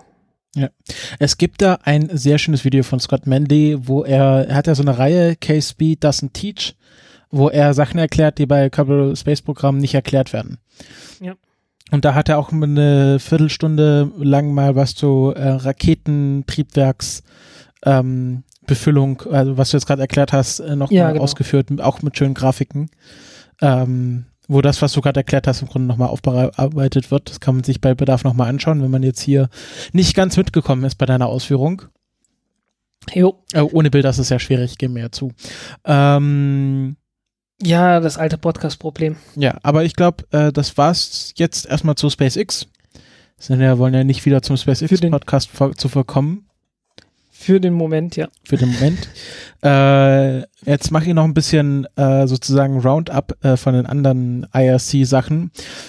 Was ich da zum einen habe, ist, ähm, äh, dass ja auch Boeing ein, ein Raumfrachter für Menschen baut, nämlich den CST 100 Starliner. Raumfrachter für Menschen, sehr schöner Ausdruck. Ja, ist ja, ist ja, ist ja nur, ist ja alles im Grunde Humankapital, äh, menschliche Ressourcen, die da transportiert werden. Ja, bei, äh, bei Piloten gibt's immer diesen Spruch selbstladende Fracht. Selbstladende Fakt. Das stimmt. Ähm, und der verzögert sich. Da war erst angekündigt, dass noch Ende 2018, äh, nee, noch nicht mal, im August 2018 sollte der erste Flug mit einer Besatzung stattfinden. Ähm, sie wollten den Anfang 2018 quasi, äh, sollte der äh, Launch-Abort-Test stattfinden und der erste ähm, Leerflug ohne Besatzung. Und Ja, dann ich glaube, ich glaube, SpaceX wollte jetzt schon den ersten, äh, den ersten, ja wahrscheinlich sehr bemannten äh, Flug haben. Ja, Weil, und ähm, das verschiebt sich jetzt, dass äh, sie jetzt zugegeben haben, gut, äh, das schaffen wir nicht mehr ganz im August. Äh, wenn es noch 2018 passiert, dann ganz am Ende. Aber je nachdem, wie der Leerflug verläuft, äh, kann es auch sein, dass sie erst 2019 eine Besatzung da rein tun. Und ähm, äh, na, sie haben dann auch gefragt, ob, also es ist ja hauptsächlich für das ähm, Commercial Crew ähm, Entwicklungsprogramm der NASA gedacht, also dass die NASA quasi äh, sich bei anderen Raumfrachtern einbucht und die nicht selber baut. Also äh, Orion wird ja von der NASA gebaut für NASA und äh, Commercial Crew bedeutet dann, dass man sich das quasi äh, den Platz dazu kauft. Ähm, aber sie ähm, äh, sie wollen das auch für quasi für alle anderen offen machen. Also wenn du da so dein Raumfahrtunternehmen hast und du bildest da deine eigenen Astronauten aus, dann kannst du dir auch einen Platz bei Boeing kaufen. Ähm, sie haben das so gesagt, ähm, also wir, die hatten dann bei der IRC so einen so einen Simulator von diesem Starliner in der Ausstellungsfläche stehen und äh, der ähm, Chris Ferguson, der Direktor des Starliner-Programms, meinte dann, wir würden hier keinen Simulator aufbauen, wenn wir nicht auch noch äh, andere Kunden als die NASA anwerben wollen. Also die sind schon sehr offen damit, dass sie das nicht nur für die NASA machen, sondern auch Hm. für den Rest der Welt. Ja. Ist dann halt die Frage, wo wollen die hinfliegen? Wahrscheinlich erstmal zur ISS und dann Ja, im nächsten Schritt zum ISS. Deep Space Gateway. Ja, oder halt äh, eine der kommerziellen Raumstationen, die ja äh, der Bigelow bauen will. Da war Genau, das, das, genau, das ist auch, genau, die Kooperation haben sie ja schon angekündigt, dass, dass, Ah, haben sie, okay. also das ist auch jedenfalls in der Wikipedia, obwohl die Wikipedia äh, musste ich heute wieder ein bisschen Zeit aufwenden, um die zu korrigieren. Weil ich habe gedacht, dann lese ich nochmal die Wikipedia und dann ich, da habe ich mir, bin ich extra in einen englischen Artikel gegangen und dann waren da auch noch Weil veraltete die Daten. meistens besser sind. Ja, da waren da auch noch veraltete Daten drin und das habe ich jetzt heute Nachmittag mal kurz korrigiert. Okay. Äh, da darf man sich ja nicht, darf man sich ja nicht zimperlich zeigen. Da muss man einfach beherzt in der Wikipedia rumkorrigieren. Ähm, genau, das war's zu äh, dem CST 100 Starliner. Ich habe jetzt, ich habe nach meinem, ich habe irgendwie mal seit Ewigkeiten mal wieder nach meinem Namen gegoogelt und da kann man jetzt natürlich, äh, man kann jetzt echt was finden. und äh, es, also es ist schon erstaunlich, ich werde im Wiki Dictionary teilweise als Quelle aufgeführt. Echt? Hast du da mal, hast du mal einen Link? Hm. Weltraumbergbau. Ja, genau, Weltraumbergbau. Oh, wo? Irgendwie irgendwelche Golem-Artikel werden da als Quelle aufgeführt. Da bin ich dann, da bin ich jetzt schuld. Oh mein Gott. Wir hatten nicht da reingeschrieben. Ich war's nicht. Das habe ich mir beinahe gedacht. Mir ist es halt bloß aufgefallen, weil ich habe mal so geguckt, ja, wo taucht denn jetzt mein Name auf? Das ist ja Äh, sehr lustig. Jo. Es gibt äh, auch einen einen mal- zu Pfeiffer, aber da bist du nicht. Äh, genau, wir waren, kommen wir zurück mal auf den Starliner. Äh, das war das eine Ding, was jetzt, äh, was jetzt äh, angekündigt wurde, beziehungsweise bekannt gegeben wurde beim IRC. Äh, die andere Sache war, dass äh, sich das äh, James Webb Space Teleskop auch verschieben wird auf 2019. Da war ja der Start geplant für Oktober 2018. Ja. Was er dann Mhm. auch noch kollidiert, äh, der Starttermin hat ja auch noch kollidiert mit äh, dem Bepi Colombo Starttermin. Ähm, also hätte ja so, so oder so verschoben werden müssen, weil ich glaube, so interplanetare Missionen haben dann doch ein bisschen Vorrang. Jo. Und ähm, deswegen startet jetzt das James Webb Space Teleskop erst 2019, aber nicht nur wegen dem Starttermin, sondern auch, weil ähm, sich der, die Tests und die Integration der einzelnen Teile noch mal ein bisschen verzog, verz, verzögert hat und äh, die NASA hat das dann ganz bewusst entschieden, um das, äh, das Bodenteam jetzt dann nicht zu sehr zu hetzen, äh, weil ähm, der Teufel ist ja ein Eichhörnchen, also äh, man will ja da auch nicht sowas hektisch zusammenbauen, sondern äh, das kontrolliert machen. Genau. Das Ding ist jetzt so teuer geworden. Äh, wie teuer ist es denn jetzt eigentlich? Das weiß ich gar nicht, das kann ich habe so, so gefühlt 7 Milliarden. Ich glaube, ursprünglich waren es mal 1,3 oder so. 8,7 Milliarden. 8,7. Okay. Äh, steht auch das ursprüngliche Budget da? 3,3 Milliarden. 3,3? Ich habe so in Erinnerung noch deutlich niedrigere Werte. Für Bau und Egal. zehnjährigen Betrieb waren nach offiziellen Angaben die notwendigen 3,3 Milliarden Euro auf US-amerikanischer Seite gesichert. Aufgrund der enorm gestiegenen Kosten empfahl die Wissenschaftsausschuss des US-Repräsentantenhaus am 13. Juli 2011 den Bau des Teleskops zu stoppen. Die Baukosten wurden von der NASA zu derzeit auf 8,7 Milliarden Dollar geschätzt. Bis dahin wurden ba, ba, ba, äh, Dezember 2014 erst wieder gesichert. Genau, November 2015 Endfertigung begonnen.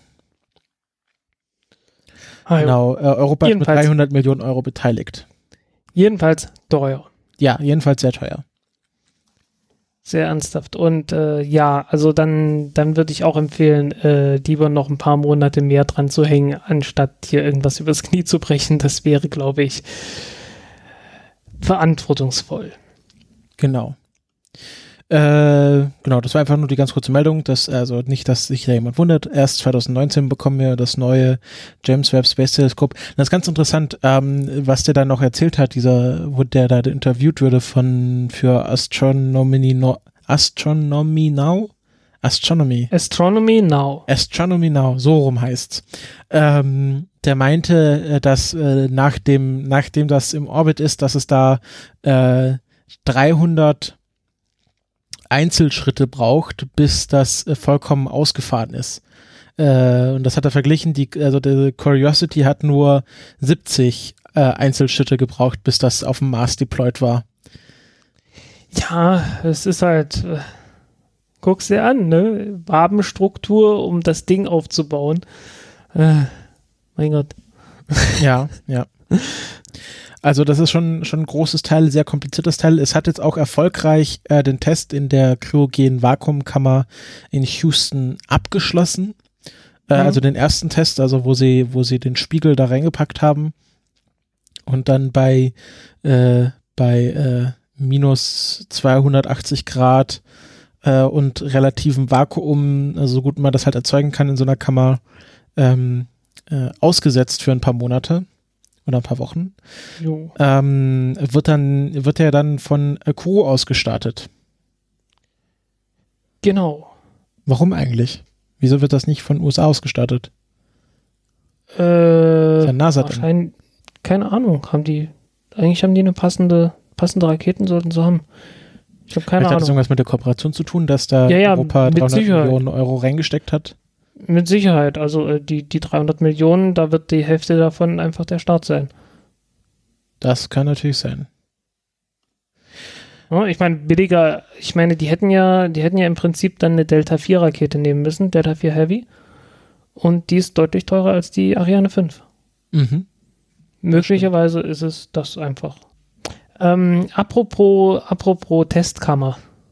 Ja. Äh, kryogene Testkammer und so. Ähm, getestet werden soll auch zum zweiten Mal äh, die Saber Engine von, äh, boah, wie heißen die jetzt schon wieder? Reaction, Reaction Engine. Skylon. Die, also Skylon ist das Ding, was man daraus bauen will. Ähm, Reaction Engines ist, die, ist das britische Unternehmen, das dieses Saber, äh, ja, Saber-Triebwerk äh, äh, bauen will. Mhm. Zur Erinnerung, wir hatten das irgendwann in Ausgabe äh, 7 oder 8 oder irgend sowas von unserem schönen Podcast äh, schon mal besprochen. Ist jetzt sehr lange her, deswegen haben wir uns gesagt, hey, äh, es gibt wieder mal was zu vermelden und wir reden einfach nochmal drüber. Ähm, okay, was ist das Besondere an diesem Saber-Triebwerk? Äh, es geht einfach darum, jedes normale Raketentriebwerk braucht ja einen Brennstoff und einen Oxidator. Also so heißen äh, zum Beispiel Methan und Sauerstoff beim Raptor-Triebwerk. Okay, Saber wird äh, Wasserstoff und Sauerstoff haben. Ähm, und äh, ja, wenn man Wasserstoff und Sauerstoff in einem Raketentriebwerk verbrennen will, dann braucht man von der Masse her ungefähr sechsmal so viel Sauerstoff, wie man Wasserstoff braucht. Das ist blöd. So von der Masse her. Und es äh, bietet sich eigentlich an, äh, oder, oder zumindest denkt man sich so, hey, Sauerstoff, äh, äh davon habe ich schon gehört, das haben wir hier. Äh, so es liegt hier so rum. Ja, genau. Ähm, warum nimmt man den Sauerstoff nicht aus der Atmosphäre? Und äh, ja, der Punkt ist jetzt ist schwierig. ähm, und ja, die Sache mit dem Saber-Triebwerk ist halt, die wollen im Flug die Luft verflüssigen, den Sauerstoff da rausholen und den Sauerstoff äh, in das Triebwerk reinbringen und äh, ja, dann das direkt äh, verbrennen im Triebwerk. Daraus, äh, daraus soll dann irgendwann dieses Skylon äh, gebaut werden, was ein Raumschiff ist, das direkt von der Erde aus starten soll und äh, ohne Stufentrennung bis in den Orbit kommt und dann wieder zurück. Soweit der Plan. Ähm, okay, dieses Triebwerk äh, wurde, also existiert so noch nicht. Äh, es werden aber öfters mal einzelne Komponenten getestet. Und vor ein paar Jahren wurde halt schon äh, der Vorkühler getestet. Äh, das ist halt äh, dieses Ding, was letzten Endes die Luft verflüssigen soll. aber getestet wurde die nicht bei äh, den eigentlichen Bedingungen, die man antreffen wird, während man mit äh, Mach 5 oder so, also mit fünffacher Schallgeschwindigkeit durch die Atmosphäre durchflügt, äh, sondern bei normalen Umgebung, Umgebungsbedingungen, also so äh, 10 Grad oder wie auch immer das Wetter gerade war.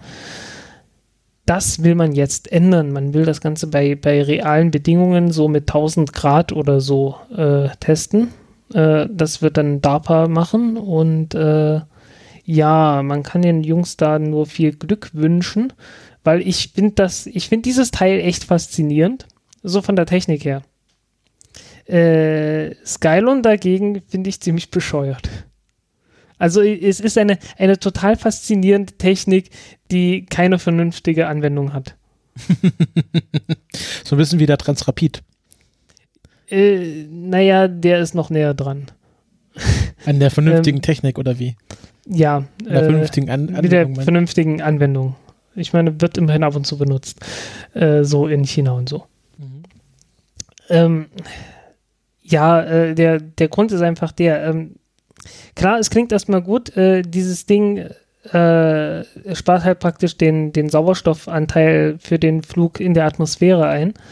Äh, das ist auch erstmal eine ganze Menge. Äh, und der Wasserstoff wiegt halt, wie gesagt, ein Sechstel oder ein Siebtel von dem, was der, äh, was der Sauerstoff wiegt oder was der gesamte Treibstoffbedarf ist. Und das ist schon mal eine sehr gehörige Einsparung.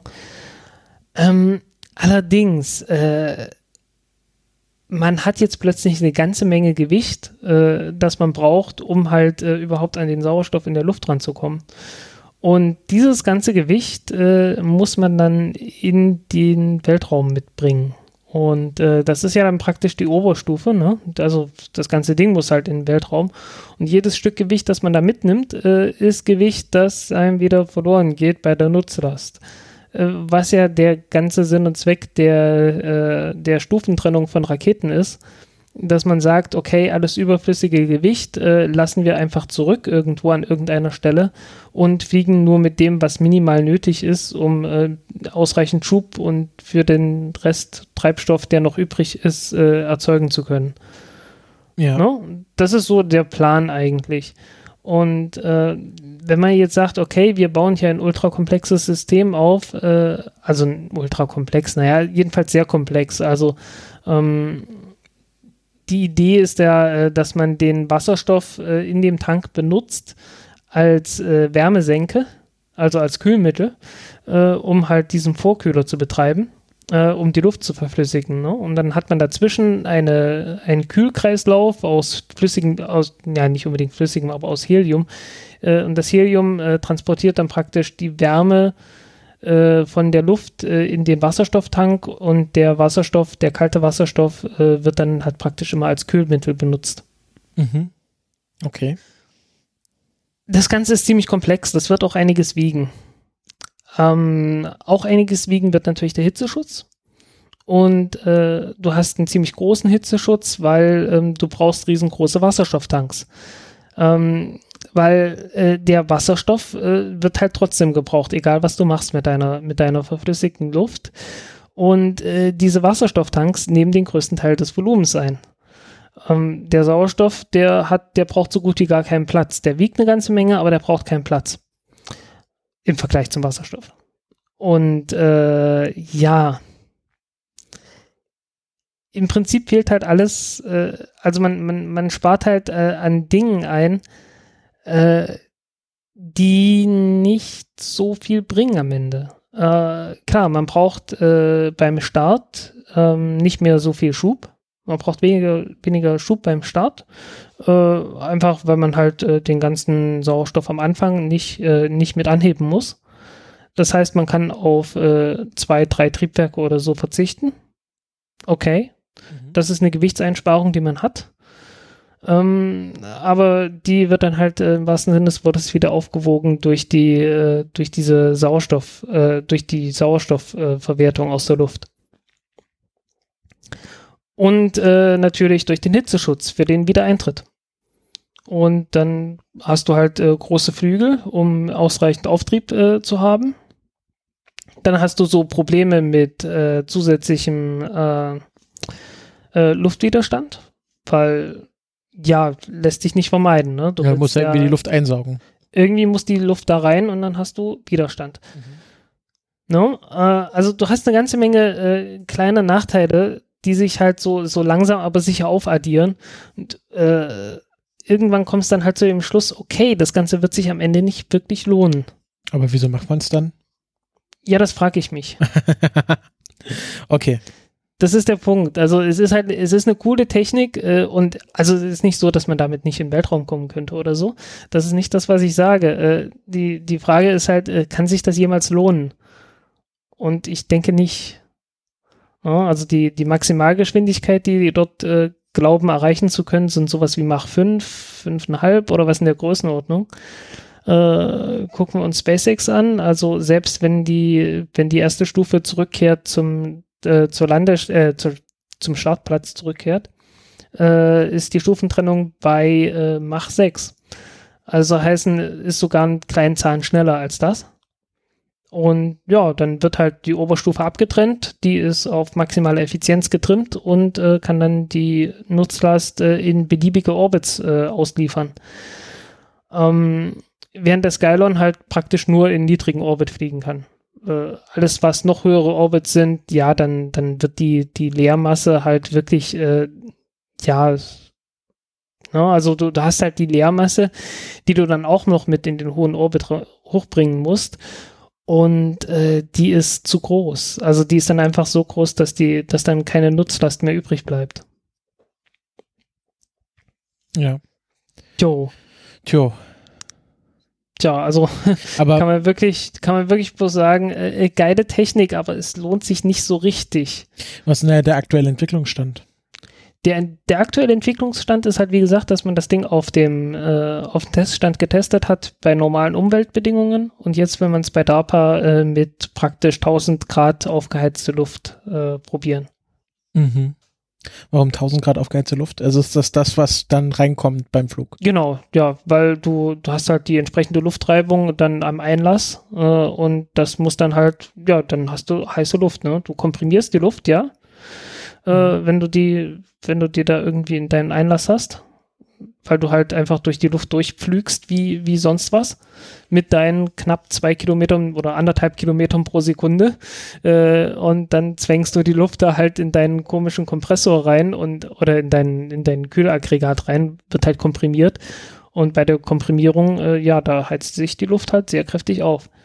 Und von der Temperatur muss dann halt das Ganze runtergekühlt werden äh, auf die nötigen minus 150 Grad oder was das war. Ja, ich glaube minus 150 Grad oder was in der Größenordnung, äh, um den Sauerstoff zu verflüssigen. Und äh, ja, das muss halt erstmal alles klappen. Äh, es sieht so aus, als wären wir in der Lage, sowas zu bauen. Und das finde ich geil. Ja, also technisch gesehen ist es schon gut, aber wie gesagt, Frage ist, ob es sich lohnt. Ja, die Frage ist halt wirklich, ob es sich lohnt. Also äh, viel mehr würde es sich lohnen, äh, eine zweite Stufe für eine Falcon 9 oder eine ähnliche Rakete zu bauen, die dann halt wiederverwertbar ist. Und dann hast du ein viel kleineres, äh, ist praktisch die gleiche Technik, so von, so insgesamt, ne? Also äh, du brauchst die leichtgewichtigen Wasserstofftanks, äh, du brauchst einen leichtgewichtigen Hitzeschutz, all diese ganzen Probleme, die du mit dem Skylon sowieso hast. Bloß äh, du kannst das Ganze erstmal machen in einem sehr kleinen, sehr viel kleineren Maßstab. Und äh, drunter packst du einfach eine Technik, die du schon hast. Entweder eine erste Stufe, von der du sagst, okay, die benutzen wir jetzt zum Testen, oder du benutzt halt eine erste Stufe, die wiederverwertbar ist, so ähnlich wie halt bei der Falcon 9. Und ja, also wie gesagt, Falcon 9 kann halt ganz locker 100 Tonnen äh, auf Mach 6 beschleunigen und dann zum Startplatz zurückkehren oder halt äh, ja auf, äh, was sind das, 8500 kmh, also so achtfache Schallgeschwindigkeit oder so kann das Ding auch erreichen und dann halt im Meer landen. Äh, und wenn man dann eine wiederverwertbare, leichtgewichtige Oberstufe hat, die nicht das Problem hat, dass noch der ganze Wasserstoff äh, für den ersten Teil des Fluges mitgeführt werden muss und äh, nicht die Triebwerke, die man braucht, um das Ganze äh, für den ersten Teil des, um das Ding überhaupt erstmal anzuheben, braucht und auch nicht die, äh, ja, halt diese Kühlaggregate braucht, Und da kommen ja noch so Dinge dazu, ne? Also du, du musst ja auch noch die Destillation machen. Also äh, du, du musst ja irgendwie den Stickstoff und den Sauerstoff in der Luft noch voneinander trennen, sodass dann im Wesentlichen halt nur noch der Sauerstoff äh, in, die, in die Triebwerke kommt. Und äh, alles, was so Kohlendioxid ist und was Wasserdampf ist, was halt äh, genauso in der Luft drinne, drinne rumfleucht, äh, das muss halt auch irgendwie raus, weil ansonsten wird das halt fest und verstopft dir deine Leitungen. Und alles so Kram, ne? Mhm, ja. Also, ja, also sehr komplex. Äh, ich kann mir auch gut vorstellen, dass das irgendwie funktioniert, dass man das mit der heutigen Technik machen kann. Aber äh, wieso, wieso sollte man sich das antun, äh, das alles reinzustecken in eine Technik, die bis in den Orbit gelangen soll? Das ist einfach nicht nötig. Also es ist viel einfacher, äh, das einfach irgendwo zu sagen, okay, hier trennen wir ab und lassen die zweite Stufe hochfliegen. Das ist äh, viel, viel einfacher, dann praktisch zwei Stufen getrennt voneinander zu haben, die man dann halt getrennt voneinander fliegt und betreibt und wartet und so weiter. Jo. Okay. Äh, dann machen wir mal weiter mit, ähm, was nehmen wir denn da? Achso, ja, ich nehme jetzt mal mein großes Thema, da wo ich am meisten zu vorbereitet habe, nämlich äh, Grace. Äh, Grace ist ein äh, Tandem-Satellitenpaar, ähm, was äh, vor 15 Jahren gestartet wurde. Es ist eine Kooperation äh, der NASA und dem äh, vom äh, GZ, wie heißt es? Geologisches Forschung, GFZ, genau, in Potsdam. Äh, also, äh, genau, die Struktur ist so, dass äh, NASA macht den Funk, JPL, also Jet Propulsion Laboratory, macht, äh, verwaltet das Projekt und das GFZ ist da an der Forschung dran beteiligt. Äh, also einer der Principal Investigators ist da vom GFZ. Und die Frage ist jetzt, was macht Grace erstmal? Das ist ein, ähm, ein Projekt zur Kartografierung der Gravitation der Erde, weil äh, weiß man ja schon bestimmt, äh, die äh, Gravitation der Erde ist nicht immer überall gleich, ähm, sondern äh, verändert sich. Also dadurch, dass irgendwo mehr Masse ist, ist halt auch mehr Gravitation. Also große, große unterirdische Wasservorkommen haben noch mal mehr Gravitation als andere Sachen. Und ja, gibt noch diverse andere Möglichkeiten. Genau. Übrigens, äh, ganz extrem ist das beim Mond. Äh, wenn man den Mond sich so anguckt, diese schwarzen Flecken, mhm. äh, die der Mond hat, äh, auf unserer Seite, die haben eine deutlich erhöhte Gravitation. Äh, wenn man sich die Rückseite vom Mond anschaut, da hat man diese schwarzen Flecken nicht so sehr und da hat man entsprechend weniger Gravitation. Also das heißt eine sehr ungleiche Verteilung innerhalb vom Mond. Äh, die ist so ungleich, dass man tatsächlich über die Mondoberfläche gehen kann und man wird äh, auf diesen schwarzen Flecken, wenn man da mitten drauf steht, äh, so mindestens ein Prozent mehr wiegen, als wenn man da nicht drauf steht. Also ist schon echt extrem und deswegen äh, sind auch viele Orbits um den Mond äh, ziemlich instabil. Also es gibt dann nur eine, eine kleine Auswahl von Orbits, die halbwegs stabil sind, wo sich das irgendwie alles ausgleicht. Mhm. Und genau. ansonsten, also wenn man die erwischt, dann kannst du irgendwie so mit 10 Kilometer oder 15 Kilometer über, über die Mondoberfläche drüber fliegen und das klappt. äh, was denn der totale Wahnsinn ist, weil du bist halt mit einem Affenzahn unterwegs, weil du hast keine Atmosphäre. Das ist scheißegal, wie tief dein Orbit ist.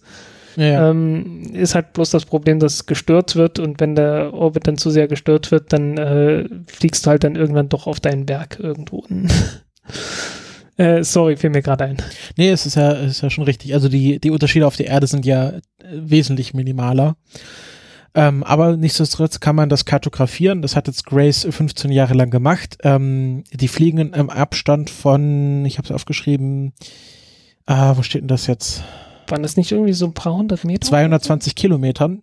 220 Kilometer. Oh, okay, ich habe da ein K vergessen im genau. Kopf. 220 Kilometer voneinander entfernt und haben äh, beide Mikrowellensensoren äh, beziehungsweise Aussender, äh, die dann quasi äh, äh, den Abstand immer äh, super genau voneinander messen und wenn dann, also wenn du dann, äh, wenn dann quasi der vordere Satellit in ein Schwerefeld gerät, dann ähm, wird er ja ein bisschen schneller, weil er nach quasi ein bisschen nach unten gezogen wird, also beschleunigt und äh, wenn dann quasi der hintere äh, dann nachzieht, dann vergrößert sich ja der Abstand und so kann man das messen. Also zum Beispiel, wenn man über den Mount Everest fliegt, dann äh, kann man das an der Gravitation feststellen.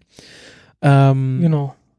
Und äh, die Mission geht jetzt äh, äh, Ende November zu Ende. Äh, Mitte Oktober startet das letzte wissenschaftliche Experiment. Ähm, Weil sich so langsam aber sicher die, äh, die, die Bestandteile verabschieden von den Satelliten. Nee, der Treibstoff geht einfach aus. Treibstoff geht aus, aber ich glaube, ich glaube irgendwie so diverse Instrumente verabschieden sich auch so langsam also, aber sicher. Also was war ist, dass sie am 4. September für vier Tage den Kontakt zum zweiten, also zu Grace 2 verloren haben, weil eine Energiezelle ausgefallen war. Ähm, und es sind äh, im Missionsverlauf bisher acht Energiezellen ausgefallen.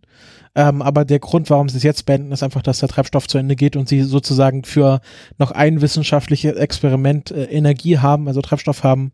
Und dann müssen sie den halt in einen Orbit schicken, wo sie dann irgendwann verglühen, Anfang 2018. Ähm, und das Problem ist jetzt, dass Grace Follow-on, also die Nachfolgemission, noch nicht bereitsteht.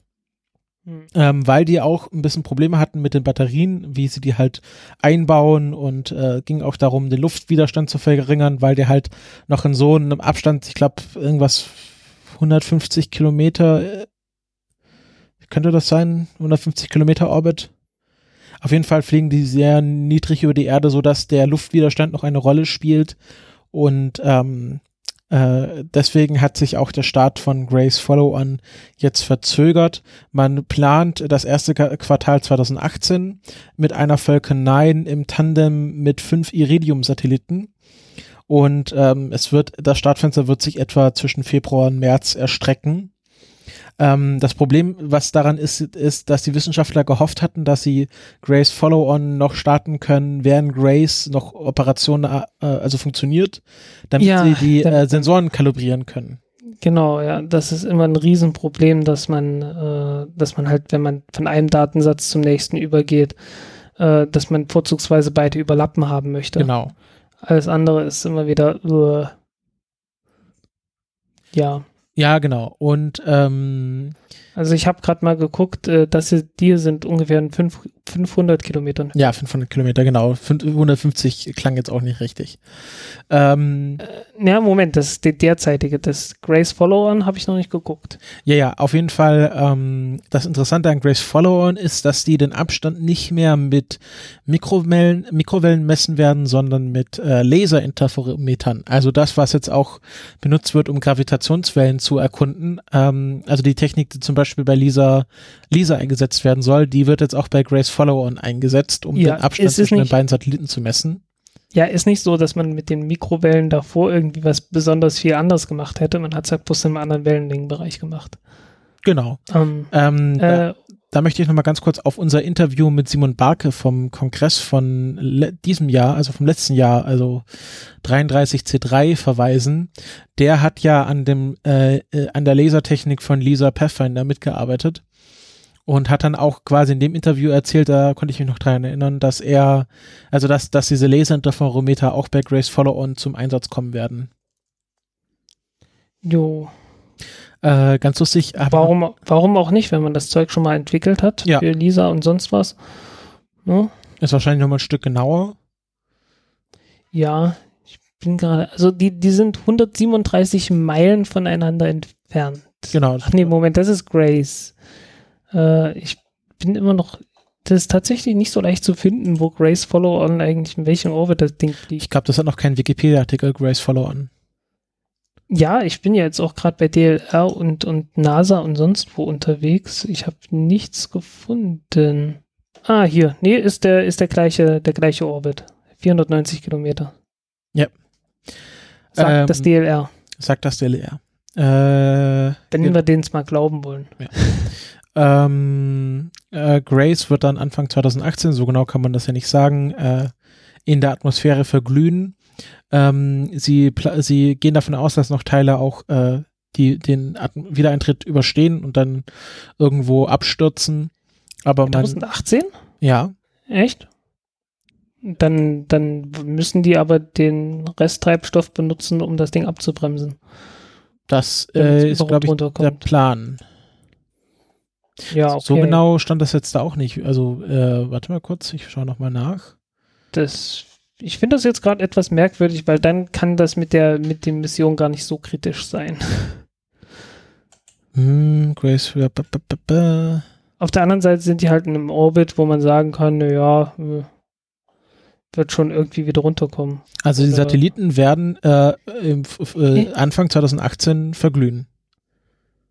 Oh, Moment, Moment, die sind hier? Ach nee, das, das, Das hast du mich aus dem, jetzt hast du mich verwirrt. Ja, okay. Äh, ja, nee, äh, dann. Nee, weil die sind eigentlich in einem Orbit, in dem sie, aus dem sie auch von alleine irgendwann wieder runterkommen, aber es braucht dann halt 25 Jahre oder so. Äh, deswegen. Ja, deswegen bin ich davon ausgegangen, dass die erstmal abgebremst werden müssen, damit sie so schnell wieder runterkommen. Also die haben die jetzt auch schon in einen anderen Orbit gesetzt. Hm.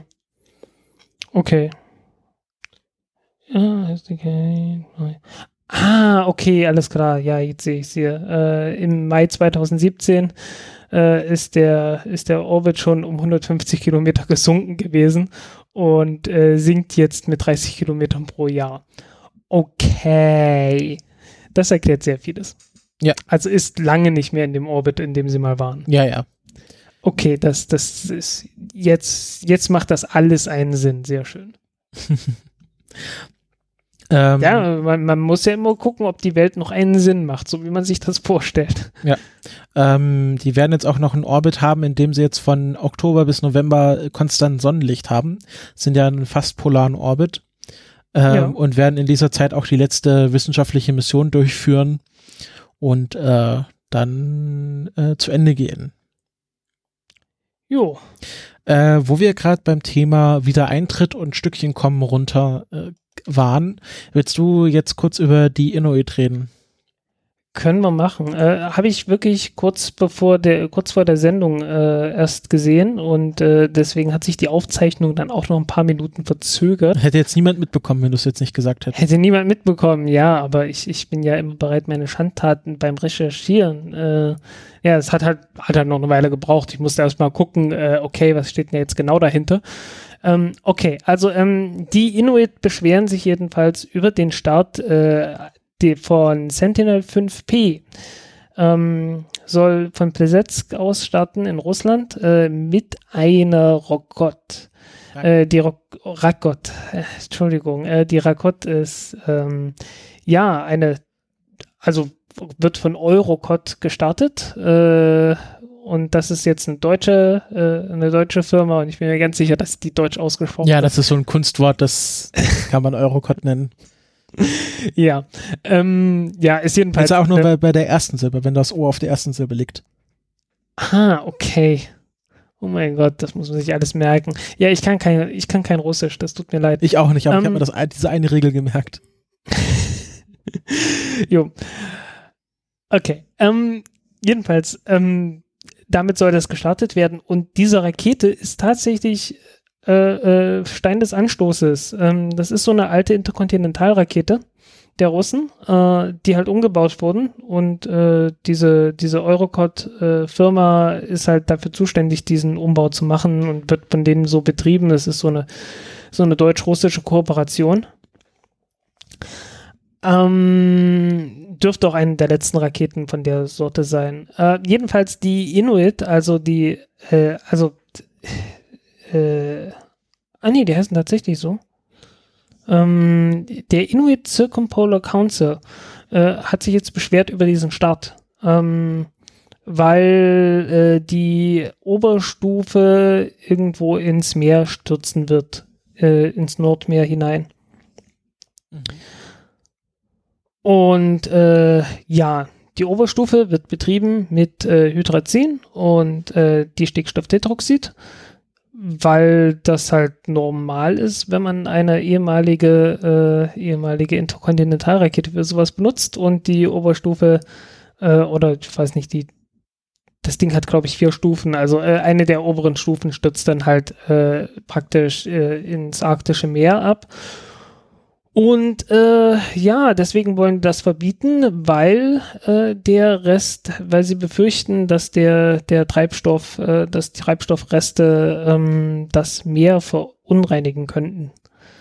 Ähm, Im Prinzip könnte man das fast nachvollziehen. Allerdings, äh, erstens, das Ding fliegt mit äh, sehr hoher Geschwindigkeit durch die Atmosphäre und äh, wird zu großen Teilen verglühen. Äh, insbesondere der Tank. Äh, weil die Tanks sind nicht, nicht unendlich dick, äh, ist zwar Druck gefördert, aber so viel Druck ist auf den Dingern nicht. Ähm, es bleibt von, von so Treibstofftanks meistens sehr, sehr wenig übrig. Ähm, es gibt ein Bild von äh, einem runden Objekt, das mal, oh, ich glaube, in den arabischen Emiraten irgendwie runtergekommen ist. Äh, das war der Überrest einer Feststoffoberstufe, äh, ähm, ein Star 48b was halt auch so ein rundes Ding ist, äh, aus Titan und muss äh, unglaublich, muss halt den ganzen Brennkammerdruck von dem, äh, von dem Triebwerk aushalten. Ähm, das müssen die hier nicht, das ist ein Flüssigtriebwerk. Äh, die halten auch einfach nicht so viel aus.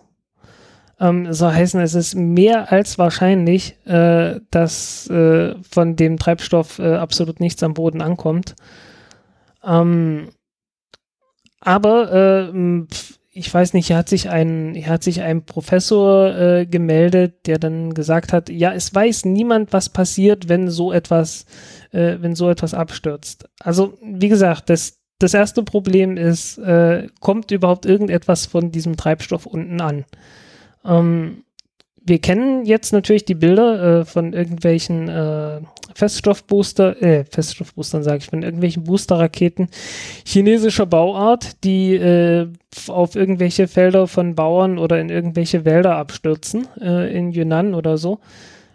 Das kennen wir, aber das sind halt diese Booster, die relativ langsam durch die Luft fliegen und die auch äh, nicht irgendwie, äh, die keine echt ernsthafte Chance haben zu verglühen und die auch ernsthaftes Problem sind. Also äh, wenn die runterkommen, sieht man ja auch, äh, kommt da so eine so eine hübsche äh, orangefarbene Wolke raus äh, von verdampfenden äh, der, der Stickstofftetroxid, äh, dass man echt nicht einatmen will. Ähm, das ist halt im, im Wesentlichen ist halt im Wesentlichen das. Also äh, sowohl das äh, die Stickstofftetroxid äh, das sowieso. Ähm, das ist, ist ein Oxidator. Ähm, das, äh, wenn das mit irgendwas in Berührung kommt, das oxidiert werden kann, dann oxidiert es das. Und äh, man will einfach nicht, dass das, womit es in Berührung kommt, das Innere der eigenen Lunge ist oder so. Ne? Also es ist irgendwie klar. Ähm, der Rest ist dann, naja, alles nur so, so semi-schlimm. Äh, Im Sinne von, ähm, das sind halt, also es entsteht dann halt Ozon, äh, wenn, also es ist so ein typischer, typischer Vorstoff für Ozon, also es, es entstehen halt äh, Stickoxide, genauso wie von irgendwelchen äh, Autos, die halt äh, irgendwo langfahren und dann, ja, also Stickoxide braucht man, glaube ich, nicht mehr allzu viel dazu sagen, was das, was das ist, ähm, was das Problem daran ist. Ähm, ist ein lokales Problem. Also wenn da irgendwie ein Fisch fliegt und äh, Fisch fliegt, sehr schön. Äh, wenn da irgendwie ein Tier gerade in der Nähe ist, wenn sowas runterkommt und ernsthafte Mengen äh, ähm, Treibstoff rauskommen, dann äh, wird dieses Tier oder auch der Mensch äh, daran wenig Freude haben und äh, wenn sein muss auch dran sterben, klar. Aber es ist in der Umwelt nicht sonderlich stabil, äh, auch nicht langfristig. Und äh, ja, also man hat halt so äh, in ähm, es gibt diverse Erfahrungen äh, von Vandenberg Air Force Base, äh, von Kennedy Space Center und so weiter, ähm, wo das halt alles untersucht wurde. Es gab da jede Menge Untersuchungen, auch wenn das der Professor, der hier zitiert wurde in diesem äh, äh in diesem Artikel, ähm, behauptet, es gäbe da keine Untersuchung und niemand wüsste, äh, was, was passiert, wenn sowas in die, äh, in die Umwelt kommt. Äh, das ist sehr gut bekannt. Ähm, kann man sich auch durchlesen. Das hat dann halt so Halbwertszeiten im Sinne von äh, ja, äh, Tagen bis Monat ungefähr. Mhm. Äh, Halbwertszeit ist in dem Fall weniger, also vom Prinzip her ist es so ähnlich wie bei der Radioaktivität, bloß dass es halt nicht, von, nicht so ganz spontan passiert, sondern äh, ist dann halt abhängig von der Umwelt. Ähm, wird teilweise auch einfach abgebaut von irgendwelchen Mikroorganismen. weil ja, äh, wieso sollten sich Organismen äh, nicht dafür interessieren, irgendwelche Hydrazine abzubauen? Mhm. Äh, ist am Ende, ist halt am Ende auch bloß, äh, ist am Ende auch nur Chemie. Ähm, es darf halt nur nicht zu viel sein. Äh, man will das Ganze nicht essen, man will das Ganze nicht im Trinkwasser unbedingt haben äh, in zu großen Konzentrationen. Äh, man will es auch nicht intravenös gespritzt bekommen, wie das dann in Tierversuchen gemacht wurde, um zu gucken, äh, was kann das alles tun. Also es gibt da jede Menge Untersuchungen und jede Menge Quellen und wir werden das mit Sicherheit auch verlinken. Ähm, ich habe mich da halt echt ein bisschen aufgeregt, äh, dass sich da jemand hinstellt und sagt, äh, ja, es weiß ja niemand, was da passiert. Ähm, es ist allerdings auch so, äh, sollte auch klar sein, äh, ich finde diesen Treibstoff nicht sonderlich toll. Äh, Habe ich, glaube ich, auch noch nie behauptet, dass ich die irgendwie toll finden würde. Ähm, und wenn es irgendwie mal eine ernsthafte Möglichkeit gibt, davon abzukommen, dann äh, bin ich da voll dafür äh, insbesondere wenn es um sehr große Mengen geht, äh, die dann auch direkt in die Umwelt reinkommen, die nicht nur in den Oberstufen sind. Also die, die unteren Stufen sind das größere Problem, gerade wenn ich so an die Proton-Rakete denke.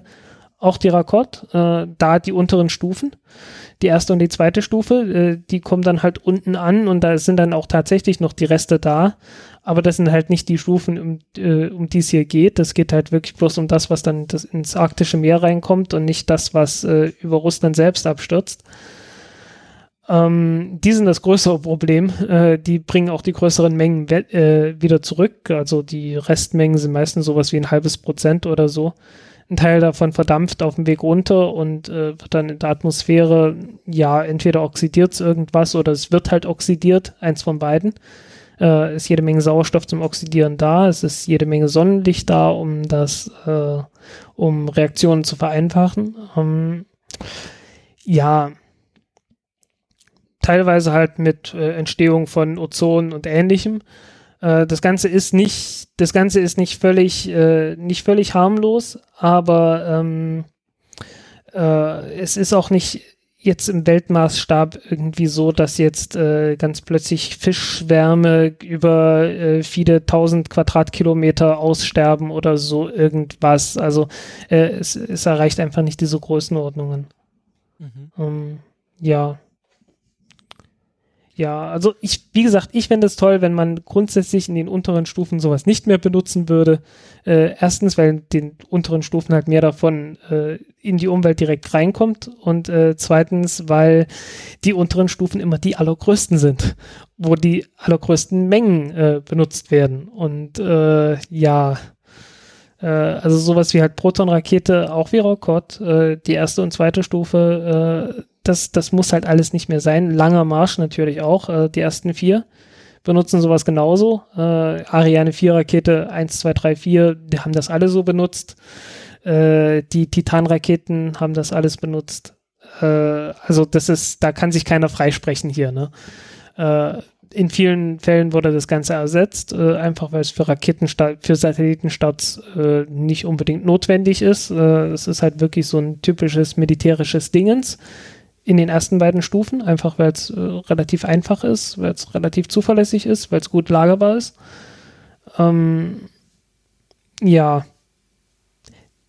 Aber ich sehe halt nicht den Grund jetzt zu sagen, ja, wir müssen hier diesen Start von dem Satelliten äh, verhindern. Das ist einfach bloß, äh, das ist wirklich eine, eine ziemlich böse Form von Panikmache, die dort betrieben wird.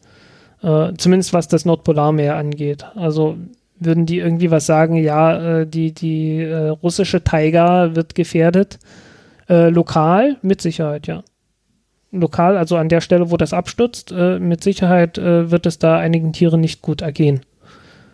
Das kann man, das kann man so festhalten.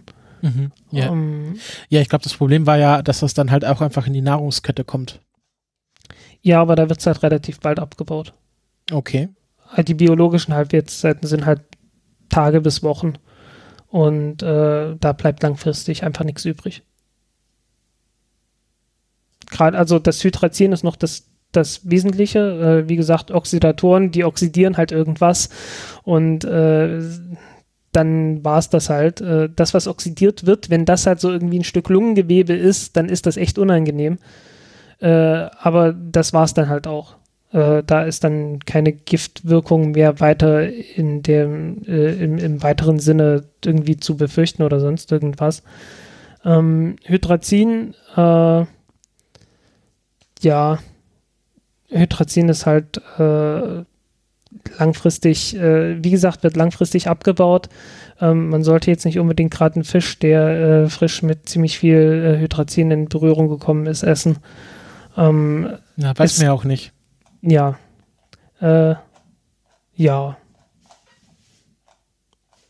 Wie gesagt, ich, ich fand das halt, äh, es ist halt auch leider wieder mal typisch. Äh, natürlich taucht da auch wieder Greenpeace und so weiter mit auf. Ähm, es ist einfach äh, sehr, sehr merkwürdig, dann diese Argumentation, ja, es weiß niemand, was da passiert, es wurde so viel an Untersuchungen durchgeführt. Es ist einfach nur, ja, einfach nur falsch. Hm? Also, anderswo würde man es Fake News nennen.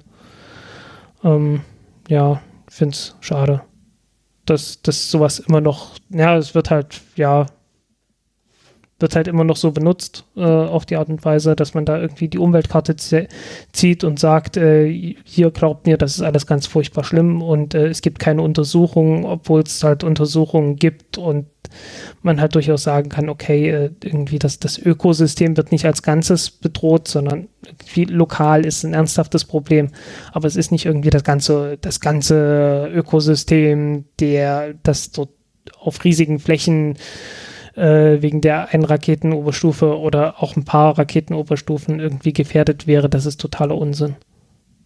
Jo. Okay, das ist dein Urteil. Das ist mein Urteil. Äh, wie gesagt, also ich um, zum 30. Mal. Ich finde das, ich finde gerade diese, diese Brennstoffe finde ich nicht toll. Ich finde auch die Feststofftriebwerke äh, äh, nicht toll, weil da kommt genauso viel Scheiße hinten raus. Äh, Ne? Also es, es, gibt jede Menge, jede Menge Mist, der da gemacht wird und den ich nicht gut finde. Äh, so Methan und Sauerstoff oder äh, Wasserstoff und Sauerstoff, äh, auch Kerosin und Sauerstoff. Das sind so noch mit die umweltfreundlichsten. Ähm, klar, Kerosin hast du da ein bisschen mehr Ruß, da hast du dann mit Sicherheit auch irgendwelche Benzolreste oder sonst irgendwas, was dann tatsächlich langfristig auch da bleiben könnte. Aber das hast halt überall, wo irgendwo Kerosin oder sonst was verbrannt wird.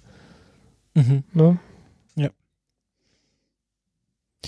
Gut, dann kommen wir mal äh, zu was Erfreulich Erfreulicherem, äh, nämlich Rosetta. Äh, da gab es nochmal sozusagen einen Gruß aus dem Grabe. Äh, denn es wurde ja. das letzte, das aller. Aus dem Datengrab. Das allerletzte Bild von Rosetta gefunden bzw. wiederhergestellt. Denn, also es gab ja das, das offiziell letzte Bild, was sie dann gesendet haben, was ja dann irgendwie auch noch erkannt wurde an dem Tag, als sie die Sonde dann gelandet haben auf dem Kometen. Ähm, und haben gedacht, okay, das ist jetzt das letzte Bild. Aber dann haben sie irgendwann mal auf den Servern nachgeschaut und gesehen, hm, da liegen noch so drei Datenpakete rum. Wo kommen die denn her? Und äh, das ist nämlich so, äh, jedes Bild von Rosetta wird in sechs, wurde in sechs einzelne Datenpakete verpackt und zur Erde geschickt. Und äh, das ist nicht Pixel für Pixel, also dass dann quasi das Bild in sechs Teile aufgeteilt wird und dann so verschickt wird, sondern Ebene für Ebene. Und jede Ebene ist dann nochmal genauer ähm, dass wenn man halt okay. auch nur ein paar Pakete bekommt, immer noch ein ganzes Bild äh, mitgeschickt bekommt. Ich habe mich immer gefragt, warum man sowas nicht macht. Scheinbar macht man das doch so. ja. ich hatte so immer, ich hatte so immer gedacht, äh, bei, bei Videos, man könnte doch mal einen Videocodec machen, der so funktioniert, dass man halt irgendwie äh, so eine, eine, Ebene hat, wo man halt so grobe Daten hat, so dass man auf jeden Fall schon mal sieht, was drauf los ist. Und umso mehr Daten noch dazukommen, umso besser aufgelöst und umso schöner wird es dann halt. Ja, das gibt es ja auch schon bei manchen Webstandards, dass das JPEG nicht sich äh, von oben nach unten aufbaut, äh, sondern äh, immer schärfer wird. Mm, okay. Also jetzt bei den Internetleitungen baut sich ja da eh nichts mehr auf, aber wenn man mal so eine langsame Internetleitung hat, kann man schauen, ob das JPEG sich von oben nach unten aufbaut oder einfach schärfer wird. Ach so, ja, hm, das auf jeden Fall, ja. Nee, ich, ich meinte das halt wirklich so für so als Videocodec. Naja, ja, egal. kann man bestimmt auch so machen. Nee, ja, gibt's mit Sicherheit. Ich kenne mich da halt bloß nicht aus und ich habe irgendwie noch nicht die Muße gehabt, mich da mal so komplett reinzusetzen, dass ich das irgendwie äh, rausfinden kann. Auf jeden Fall ähm, war es dann so, dass äh, dadurch, dass es nur sozusagen ein halbes Bild war, die Datenautomatik von dem Computer nicht erkannt hat, dass da noch ein Bild gekommen ist. Hm. Äh, also äh, normalerweise so sechs Pakete, da kommst du und sagst, ah, hier sind sechs Pakete, schauen wir mal rein, aha, ein Bild, hier bitteschön. Aber dadurch, dass es nur drei Pakete waren, wurde das halt nicht mehr getriggert. Hm. Und ähm, jetzt haben sie quasi diese drei Pakete von Hand äh, aufgemacht, digital, und äh, das letzte Bild äh, äh, aufbearbeitet, was es halt nicht ganz so scharf ist, wie man es von Rosetta gewohnt ist, weil erstens halt nur drei von sechs Ebenen mitgeschickt wurden und zweitens ist die Kamera, also die Osiris-Kamera von Rosetta gar nicht dazu ausgelegt, so nah von, äh, von Churimov Gerasimenko Bilder zu machen. Ja, klar. Ähm, jeder, der fotografiert, äh, der weiß, dass man umso näher man rangehen muss, umso mehr muss man dann den Fokus äh, neu fokussieren und äh, dafür sind die Kameras nicht da. Das Ding ist weitsichtig. Genau, also unter 300 Meter sollte da eigentlich nichts mehr scharf gestellt werden. Aber jetzt ist, kommt nämlich der Hack, den sie gemacht haben, was ich ganz lustig finde. Wenn man die ganzen Farbfilter wegnimmt, die vor die Kamera geschaltet waren, dann Mhm. ist der neue Fokuspunkt bei 15 Metern. Ah. Und das Bild, was jetzt quasi rekonstruiert wurde, ist zwischen einem Abstand, das konnte man nicht genau so sagen, zwischen 17 und 21 Metern aufgenommen. Ist also nicht super scharf, aber man erkennt schon die einzelnen Steine. Hm. Und Wurden die, wurden die Farbfilter irgendwie dafür wegge weggenommen oder gibt es da einfach bloß einen Aufnahmemodus, der komplett ohne Filter funktioniert? das weiß ich nicht. Da stand einfach nur, dass sie die Okay. Farbfilter weggemacht haben. Ah, okay. Also vielleicht haben sie es ja mit Absicht vorher gemacht. Ich denke, ich denke schon, dass sie es mit Absicht vorher gemacht haben. Weil die Mhm. hatten ja auch so äh, Fotos von unter 300 Metern gemacht. Jo. Also es war ja schon geplant. Ja. Ähm, und das Bild, was man da sieht, natürlich jetzt in den Shownotes verlinkt, äh, ist äh, etwa ein auf einen Meter, mh, also äh, sieht man da, was schon ziemlich nah ist. Also ein Ausschnitt von ein auf einen Meter ist schon ziemlich nah für so einen Kometen. So ein Quadratmeter. Hm. Ja. Kann man sich mal Was auf dann Boden aufzeichnen. Nicht ganz so, nicht ganz so detailliert ist wie äh, das, was die Landesonde dann ja. äh, gebracht hat. Aber immerhin. immerhin schon cool, dass, dass, dass sie da noch dieses Bild entdeckt haben und nicht irgendwie, bevor sie den Server irgendwie formatiert haben. Ja. Und ähm, äh, ja, das ist doch sehr spannend, was da auch für ein Hack angewendet wurde, um die Kamera zum Laufen zu bekommen und wie das so übermittelt wurde. Also, dass man da nochmal ein bisschen was über die ganze Technik von Rosetta gelernt hat. So. Okay, ähm, dann sehe ich, du hast noch ein bisschen was über, über das russische ISS-Modul. Äh, Ja, was ist das eigentlich für eins? das ist das NIEM Irgend so ein kleines, irgend so ein kleines Ding, ne? Das ist das äh, NEM1, äh, was wahrscheinlich dann russisch NIEM 1 oder NIEM Azim ausgesprochen wird, also 1 auf russisch Azim. Ähm, und ähm, das äh, sollte ursprünglich 2019 äh, hochgeschickt werden und an die ISS angeschlossen werden. Und das verzögert sich jetzt aus Geldgründen, wie das halt bei den Russen manchmal so ist, auf 2000 oder auch bei den Amerikanern auf 2021. Ähm, Okay. Ist Oh, natürlich. Moment, das, das ist ja gar, das ist ja gar nicht so ein kleines Ding. nee, das ist schon, ziemlich groß. schon Ey, geil. Ich hatte, ich hatte keine Ahnung, dass sowas noch geplant ist.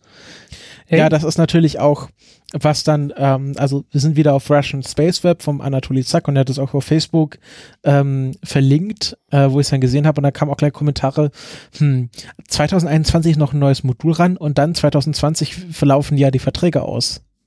Ja, ja. 2022. Also das sieht wirklich so aus wie äh, ein Teil von diesen, von diesen alten Plänen, die immer wieder auftauchen, äh, dass man halt, äh, wenn die, wenn der ISS-Vertrag so ausläuft, äh, dass man dann die russischen äh, Module abkoppelt und äh, den Rest der, den russischen Teil der Raumstation sozusagen weiter fliegen lässt und dann schnell noch ein Modul ranpackt, das dann irgendwie nötig ist. Ne? Irgendwie so ein bisschen wirkt es so. Ja, ähm, aber was der Anatoli dann auch geschrieben hat, ist, dass ähm, es auch wahrscheinlich ist, dass die Verträge nochmal bis 2028 verlängert werden. Ja. Also ich denke auch, dass da die meisten Leute davon ausgehen, auch wenn sie sagen, ja, es ist alles noch unsicher. Äh, ist es ja auch, weil die Verträge sind noch nicht unterzeichnet. Ähm, ja, aber ich, ich bin, ich bin echt, äh, ja, also so, so einzelne Luftschleusen oder sowas, so kleine Module hatte man ja öfters mal. dass die noch äh, nachgebracht wurden, aber äh, dass man so ein großes Ding noch hat. Ja, das, äh, also es hat wusste das war mir einfach, das war mir einfach nicht bewusst. Ja, ähm, es gibt auch natürlich Pläne, dass man den russischen Teil der ISS, wenn die dann, wenn die Verträge auslaufen, Ja, ja. einfach abkoppelt und als Startpunkt für eine eigene russische Raumstation benutzt. Ähm, das ist auch natürlich auch alles möglich, aber ähm, das verschiebt sich ja jetzt eh alles. Also das Niemad 7, äh, um gleich mal die richtige die russischen Begriff hier einzufügen, ähm, verschiebt sich von 2019 auf 2021. Ja. Bleiben wir äh, doch bei der, bleiben wir doch bei Roskosmos. Äh, dann haben Genau, wir bleiben wir bei Raumstationen. Wenn die, ich meine, die sind immer noch dabei, äh, Module für Raumstationen zu bauen. Und äh, das will sich jetzt auch die NASA zu, äh, äh, äh, äh, zunutze machen, genau. Genau, die NASA will ja äh, ihr Deep Space Gateway bauen, sozusagen eine ISS 2.0 im cislunanen Orbit. Ja, das Hatten hatten wir wir- in der letzten genau. Ausgabe mal kurz diskutiert. Bisschen falsch gewesen. Äh, du meintest ja, dass das so in einen Orbit, äh, irgendwie einen langen elliptischen Orbit mit der Erde und so. Äh, nee, ist nicht. Sondern, Ähm, also es, es gibt tatsächlich so Pläne, irgendwie einen langen elliptischen Orbit, der dann aber wirklich bloß um den Mond ringsrum ist. Aber das ist nicht der eigentliche Plan. Äh, der, der primäre Plan sozusagen äh, ist tatsächlich hinten im Lagrange-Punkt, Lagrange 2, äh, also hinterm Mond das Ganze zu parken. Ähm, so in 400.000 Kilometern Entfernung von der Erde. Äh, was total praktisch ist, weil damit wäre das so der Punkt, der, der weiteste Punkt, äh, von dem sich Menschen jemals von der Erde entfernt haben. Äh, zwar nur knapp, aber immerhin. nee, Moment. Wo hast du das gelesen? Äh, das ist so der Plan. Das ist auf jeden Fall der Plan. Ähm, musst du notfalls bei mir im, im Artikel nachgucken, was ich da verlinkt habe. Ich habe keine Ahnung mehr. Okay. Das ist jetzt, ne, ist jetzt eine Weile her, dass ich das Ding geschrieben hatte. also dann, äh, okay, die packen das halt hinter Mond dann. Das ist dann NASA und Roskosmos, gemeinsam stolpern sie zum Mond. Aber ist das nicht, es wäre das nicht ein translunarer Orbit hinter Mond? Äh, das, äh, dieses hinterm Mond, das ist immer noch, äh, das äh, zählt immer noch zu Cislunar. Ist so ungefähr noch in der Nähe vom Mond. Okay, gut. Auf jeden Und Fall. weiter weg. Also hat noch was mit dem Mond zu tun, ne? Ist ja auf die Gravitation des, des Mondes angewiesen, um nicht wegzufliegen. Äh, von daher zählt es wohl noch zu Cislunar. Das, das werde ich nochmal nachprüfen. Da glaube ich dir jetzt äh, nicht ganz. Ähm, auf jeden Fall ähm, hat jetzt, haben wir ja schon letztes Mal angesprochen, da waren ja schon so Sachen geleakt worden, äh, auf, äh, auch wieder vom Anatoly Zack äh, aufgeschrieben. Ähm, und dass die NASA mit Roskosmos kooperieren will und dass sie den Vertrag auf dem IRC in Adelaide unterzeichnet haben. Das ist jetzt passiert. Ähm, aber was jetzt, äh, was jetzt bekannter ist, ist, dass das Wording von diesem Vertrag ziemlich schwammig ist. Also es geht jetzt, dieser Vertrag beinhaltet nur, dass sie gemeinsam mit den anderen ISS-Partnern ähm, Pläne für ein solches Deep Space Gateway untersuchen wollen, aber es ist noch kein Vertrag darüber, dass sie das tatsächlich bauen wollen. Sondern es geht jetzt hier nur um Forschung, um Erforschung verschiedener Pläne. Ja, also ja, im Prinzip untersuchen sie es halt nur, ob, äh, wie das funktionieren kann und wie man zusammenarbeiten kann. Äh, aber es macht jedenfalls Sinn, das zu machen. Ne? Ähm, und passt natürlich auch alles sehr gut zu den Plänen, die wir ja, äh, wer sich zurückerinnert an die an unser Interview mit Jan Werner, äh, wie die ESA sich halt dieses Moon Village äh, vorstellt. Ne, weil die ESA will da genauso einen Anteil mit dran haben. Äh, die Amerikaner machen mit, die Russen machen mit. Äh, die Japaner haben gesagt, hey, wir haben doch hier so einen tollen äh, Weltraumfrachter für die ISS. Den können wir natürlich auch umbauen, so dass das Ding auch bis, äh, bis zum Mond fliegen kann. Und äh, ja, dann sind halt praktisch wieder alle in einem Boot. Ne? Ähm, tatsächlich äh, ist es so, dass diese, dass diese Raumstationen im Mondorbit, beziehungsweise halt äh, hinterm Mond, äh, seit einer halben Ewigkeit diskutiert wurden, äh, seit 2007. Und 2007 gab es eine International Space Exploration Coordination Group und 2009 dann eine International Expert Working Group, äh, die sich halt mit, äh, mit so Zeugs auseinandergesetzt hat, was man nach der ISS so noch alles machen könnte. Ähm, und da waren dann halt so im Wesentlichen die, die Unternehmen äh, haben sich da zusammengesetzt, die äh, das gebaut haben. Also Energia, Mitsubishi, Astrium, Thales Alenia, äh, kanadische MDA, äh, Boeing, Lockheed Martin, also so eine Leute, ne? Die haben sich halt dann irgendwann zusammengesetzt und gesagt, Mensch, was könnte man denn noch alles an, an neuen Raumstationen bauen? Äh, und was könnte man nicht irgendwelchen Weltraumorganisationen noch schmackhaft machen? und damit man halt auch weiterhin Geld ausgeben kann. Ne? Äh, ja, und so hat sich das dann halt entwickelt. Also das ganze Konzept ist nicht sonderlich neu. Äh, wird seit zehn Jahren mehr oder weniger drüber diskutiert. Äh, der Name hat sich immer mal wieder geändert. Äh, ich weiß jetzt nicht mehr, wie hieß das Ding, äh, Deep Space Habitat oder irgend sowas. Ne? Mhm. Ähm, wurde, Habitat wurde mehrfach for Humanity. Geändert. Ja, und jetzt heißt es halt Deep Space Gateway, das Tor zum tiefen Weltraum. Äh, Finde ich, also politisch ist das ein Meisterwerk, mhm. der Name. äh, wie gesagt, lässt alles offen, ne? Du kannst von dem Ding aus äh, zum Mond zurückfliegen, du kannst von dem Ding aus irgendwie zum Asteroiden fliegen, du kannst von dem Ding aus irgendwie zum Mars fliegen, du kannst sogar sagen, wenn de, ja, wir fliegen nicht von dort aus dahin, aber wir können dort schon mal alles testen. Äh, also es ist völlig egal, was für einen Plan du hast. Äh, du kannst immer sagen, ja, dieses Ding ist für unsere Pläne total wichtig.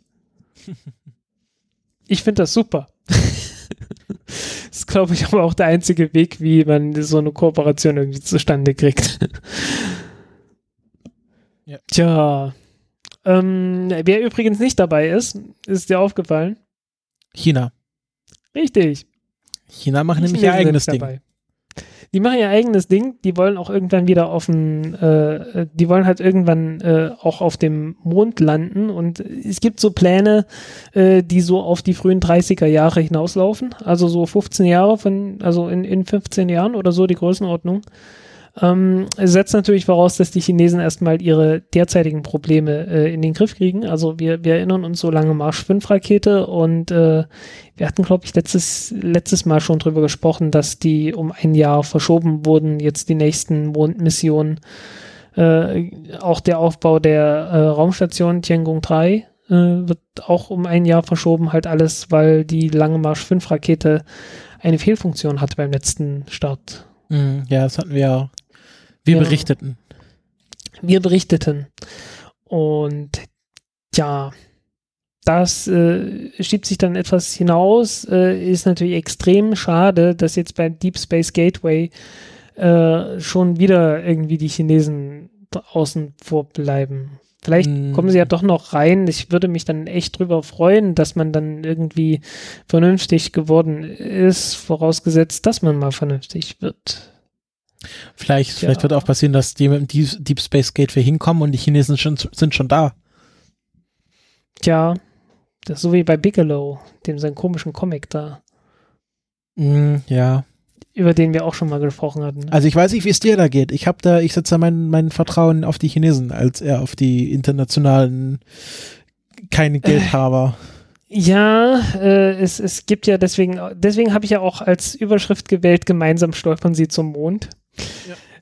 Ähm, ich hatte so das Bild im Kopf von irgendwie zwei Besoffenen, die sich gegeneinander lehnen und dadurch etwas weniger, äh, weißt du, die, die so, so sich gegenseitig stabilisieren, weil sie selber nicht mehr so richtig gut gerade auslaufen können. Ja, ja, die, die dümmsten dann, Bauern ernten die dicksten Kartoffeln. Ja, ja, so, so gemeinsam stolpern, so dann gemeinsam besoffen vorwärts stolpern ungefähr so koordiniert kommt das einem auch alles vor, was die Amerikaner, Russen und Europäer zusammen machen derzeit. Ja. Äh, es ist schon, ja, ja, ja. Also man kann manchmal ein bisschen nachvollziehen, warum die Amerikaner, warum dieser Spruch von Trump, äh, Make America Great Again, warum der so verfangen hat, weil es ist halt ein echt trauriges Bild an manchen Stellen. Äh, was aber nicht nur in Amerika, sondern was auch die, die Europäer so abgeben. Also was die nicht was die Technik und so weiter angeht, sondern einfach was die, die, die, die Koordination untereinander, was die Bereitschaft äh, angeht, irgendwie äh, Projekte durchzuziehen. Ich meine, ich bin hier in Berlin, wir haben hier ein, ein äh, seit diversen Jahren einen äh, Flughafen, der rumsteht und nicht benutzt wird. äh, das ist nur eines von vielen, vielen Projekten, die irgendwie gar nicht aus der Knete kommen, äh, was man früher doch deutlich effizienter über die Bühne gebracht hätte. Ja. Ich glaube, da brauchen wir jetzt gar nicht, äh, da brauchen wir jetzt keine Illusionen äh, zu machen. Irgendwie ist echt ernsthaft der Wurm drin in der Politik derzeit. Das stimmt. Ne?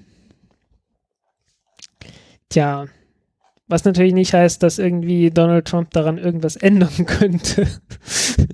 das ist einfach bloß, warum dieser Spruch so gut angekommen ist, ne? Mhm, ja. Ähm, ja, also Deep Space Gateway, man weiß es nicht. Genau. Ähm, Aber was man ja, weiß. Wie gesagt, ich bin so ein bisschen, ein bisschen erkältet, also allzu viele Themen werde ich heute nicht mehr abarbeiten. Deswegen mache ich jetzt mal ein Thema noch. Äh, mein letztes, was Ähm, ich auf der Liste habe. Also ein, ein kurzes mache ich noch kurz. Ah ja, gut. Das ist nämlich der Sputnik. ja, mach den Auf den wollte ich noch kurz verweisen. Äh, Zwischendurch war 60 Jahre Sputnik. Äh, wann war das? 4. Oktober, ne? Äh, Ja. 4. Oktober äh, 63. 1957. 57, Äh, ist Schwachsinn. 57, ja, Ja. 60 Jahre Sputnik, ne? Ähm, 60 da ist er gestartet. Der kleine Piep, Piep, Piep. Noch nicht mal. Ähm, ja, damals halt äh, in, in alter Tradition natürlich mit einer Interkontinentalrakete, die äh, selbstverständlich ohne äh, Atombombe an der Spitze äh, geflogen ist, äh, was halt der, der Vorläufer der bis heute fliegenden Soyuz-Rakete äh, war.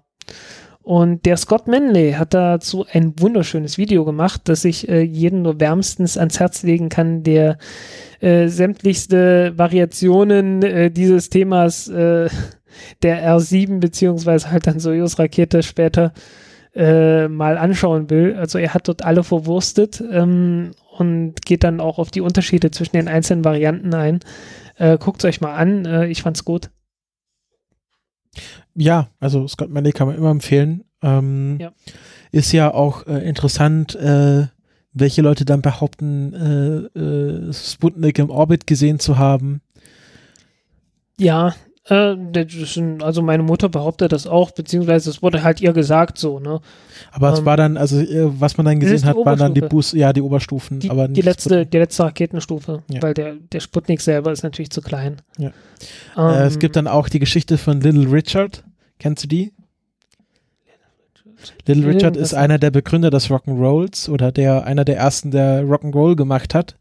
Und okay. ähm, der hat äh, bei einem Konzert am 4. Oktober 1957 in Australien äh, will er auch Sputnik gesehen haben als Feuerball, der zum Himmel aufsteigt und sah das als Okay, das Zeichen nicht? als Zeichen Gottes ähm, sich äh, zu bekehren und wurde dann Mormone In Australien. in Australien. Wenn es jetzt wenigstens in der Wüste von Utah gewesen wäre. Nein. Na gut. Ähm, also die Geschichte gibt's auch noch. Ähm, äh, es gibt ja noch den Mythos des sogenannten Spu Sputnik-Schocks, den es ja auch nicht wirklich so gegeben hat. Also dass alle Leute so geschockt waren, dass oh, die Russen können jetzt äh, können jetzt äh, Interkontinentalraketen starten. Naja, man konnte halt erstmal nicht mehr verheimlichen, dass die Russen irgendwas können. Genau. Das ging dann nicht mehr an der, an der Stelle. Und ich kann mir schon vorstellen, dass das äh, zumindest für einige Leute etwas unbequem war. Und naja, es wurden dann halt auch irgendwie jede Menge Forschungsprogramme und es wurde jede Menge Geld locker gemacht. Da schon, aber ähm, dieser Mythos, dass es, den, dass es einen weitreichenden Sputnik-Schock in der Gesellschaft, in der westlichen gegeben hat, das stimmt so nicht. Das ist, wurde erst im Nachhinein so er, er, erfunden. Ja. Ja, klar. Hm, wahrscheinlich. Wirklich. Habe ich nicht untersucht, aber wenn du das sagst, dann glaube ich dir das, äh, wie es halt meistens so ist. Also ja, gab es es, eine Folge es von entspricht meiner- Explicator, f- verlinke ich auch noch. Ah, okay. Es, es entspricht jedenfalls so meiner üblichen Erfahrung der menschlichen Gesellschaft, dass das alles meistens äh, weniger geschockt aufgenommen wird äh, und dafür sehr geschockt von irgendwelchen Medienleuten diskutiert wird. Ah ja, übrigens, äh, der, der Sputnik, so wie er war, äh, war natürlich nicht so geplant. Also, ähm, Was heißt ja natürlich? Ähm, eigentlich wollten die einen ordentlichen, äh, eine Tonne schweren Satelliten äh, starten, der jede Menge Messinstrumente hatte und der wurde dann auch noch gestartet und zwar als Sputnik 3. Ähm, aber der war zu dem Zeitpunkt noch nicht völlig fertig. Und bevor sie sich dann die Blöße geben, einen Satelliten zu starten, äh, bei dem man nicht hundertprozentig weiß, ob das, ob der Start klappt und äh, der dann nicht ordentlich funktioniert, hat man gesagt, äh, ja, man baut erstmal äh, irgendwie so einen kleinen Probekörper halt, ähm, der 40 Kilo wiegt und äh, ja, Batteriebetrieb dann halt einfach bloß ein bisschen piep, piep, piep macht. Äh, hat ja auch Piep, funktioniert. Wir haben uns alle lieb. Genau. Ähm, irgend, es gab auch irgendein Projekt, das hatte ich mal vertwittert. Ich weiß nicht, ob ich das nochmal wiederfinde, äh, wo jemand versucht hat, aus den äh, ver veröffentlichten Bauplänen des Sputniks äh, das halt neu zu bauen. Und äh, ja, hat dann auch einen kleinen Fehler in den Schaltplänen gefunden und alles sowas. Ähm, ja. Es gab auch vom äh, der Dutch, Dutch Space Guy, glaube ich, heißt er. Ja. Der es kann sein, dass der das, dass der das der hat auf jeden Fall jetzt am vertwittert 4. Oktober nochmal äh, auf dem auf dem äh, Steckboard die die Schaltung von Sputnik nachgebaut, so als äh, Hobby. Ja, genau das, genau das, äh, das meinte ich. Und der, es gab dann noch mehrere andere Leute, die das auch gemacht haben. Ja. Ja. Und Ja. fand ich, fand ich sehr nett. Ja, Sputnik ist ja eine tolle Geschichte. Also vor 60 Jahren begann das Weltraumzeitalter. Das, äh, wie nennt man das? Äh, es gibt das internationalen, was war das, das internationale geografische Jahr oder sowas? Anthropozän- Geophysische, glaube ich. Geophysische, okay.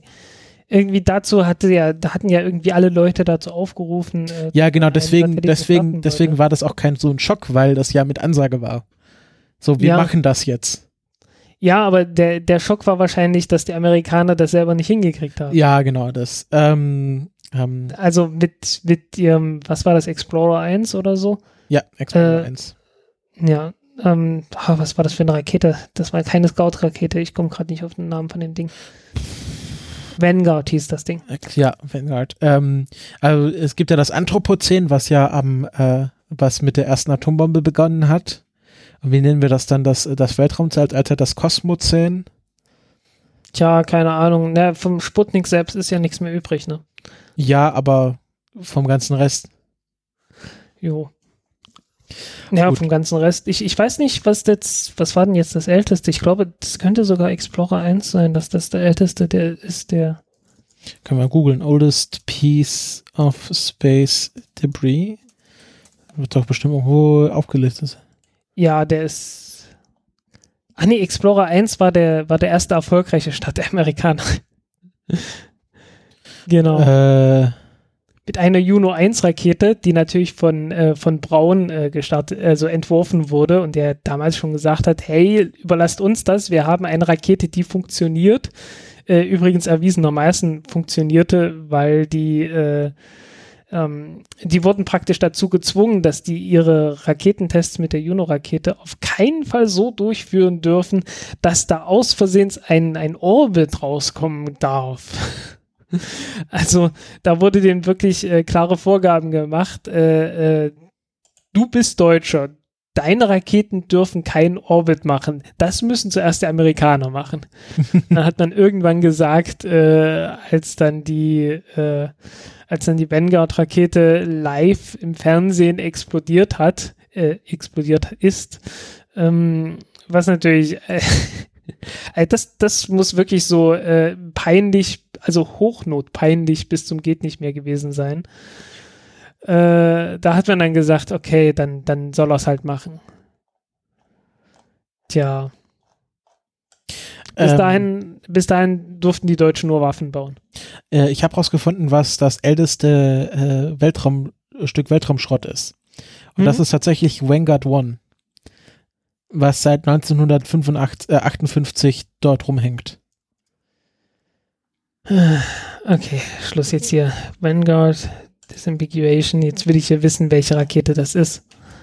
Äh, Aircraft Base, Vanguard Rocket, Vanguard 1. Also Vanguard One war ein Satellit, Achten, ja, okay. der vierte. Ja, und die, und die Rakete, und die Rakete gab es auch noch, okay. Ja, genau, eine Vanguard TV4. Genau, es gab Sputnik 1. Das Lustige ist, Explorer ist ja noch nicht mal der zweite Satellit im Orbit. Explorer 1. Hm. Weil nee, das war Sputnik Vanguard 2 war der TV. zweite Satellit im Orbit. Ja, Weil die, Äh, mit halt, dem- die, hatten da eine ganz schöne Leica. Schlagzahl. mit Laika, dem ersten Hund im Weltall. In Sp bei Sp Sputnik 2? Das, Sputnik bez 2 war das. das bezweifle ich stark. Doch, tatsächlich, du hast recht. Ja, ne? Ja, ähm, und das wurde gestartet am 3. November 1957. Nämlich zu welchem Datum? Äh, keine Ahnung. Äh, irgendwie Stalins Geburtstag. oder 50 Jahre Oktoberrevolution. Hm, okay. Äh, 40, 40 Jahre Oktoberrevolution. Weil dieses Jahr ist ja, welches Jubiläum? Oh, frag mich nicht. Es gibt Leute, die können Es aus ist- vorhandenen Es Daten ist 17. extrapolieren. Achso, Moment, Moment, Moment. Äh, natürlich, äh, ich gucke ja immer hier den Ersten Weltkrieg. Äh, demnächst kommt jetzt die Oktoberrevolution Ja. Im November. von Indy Neidell präsentiert. Also, Stimmt, ja. äh, ja, also äh, YouTube, ähm, The Great War. Wie heißt das Ding? Ja, das heißt The Great War einfach bloß. Ähm, ja, ich, ich gucke es seit, ich gucke das seit, seit mindestens 2015. Äh, hab noch keine Folge verpasst.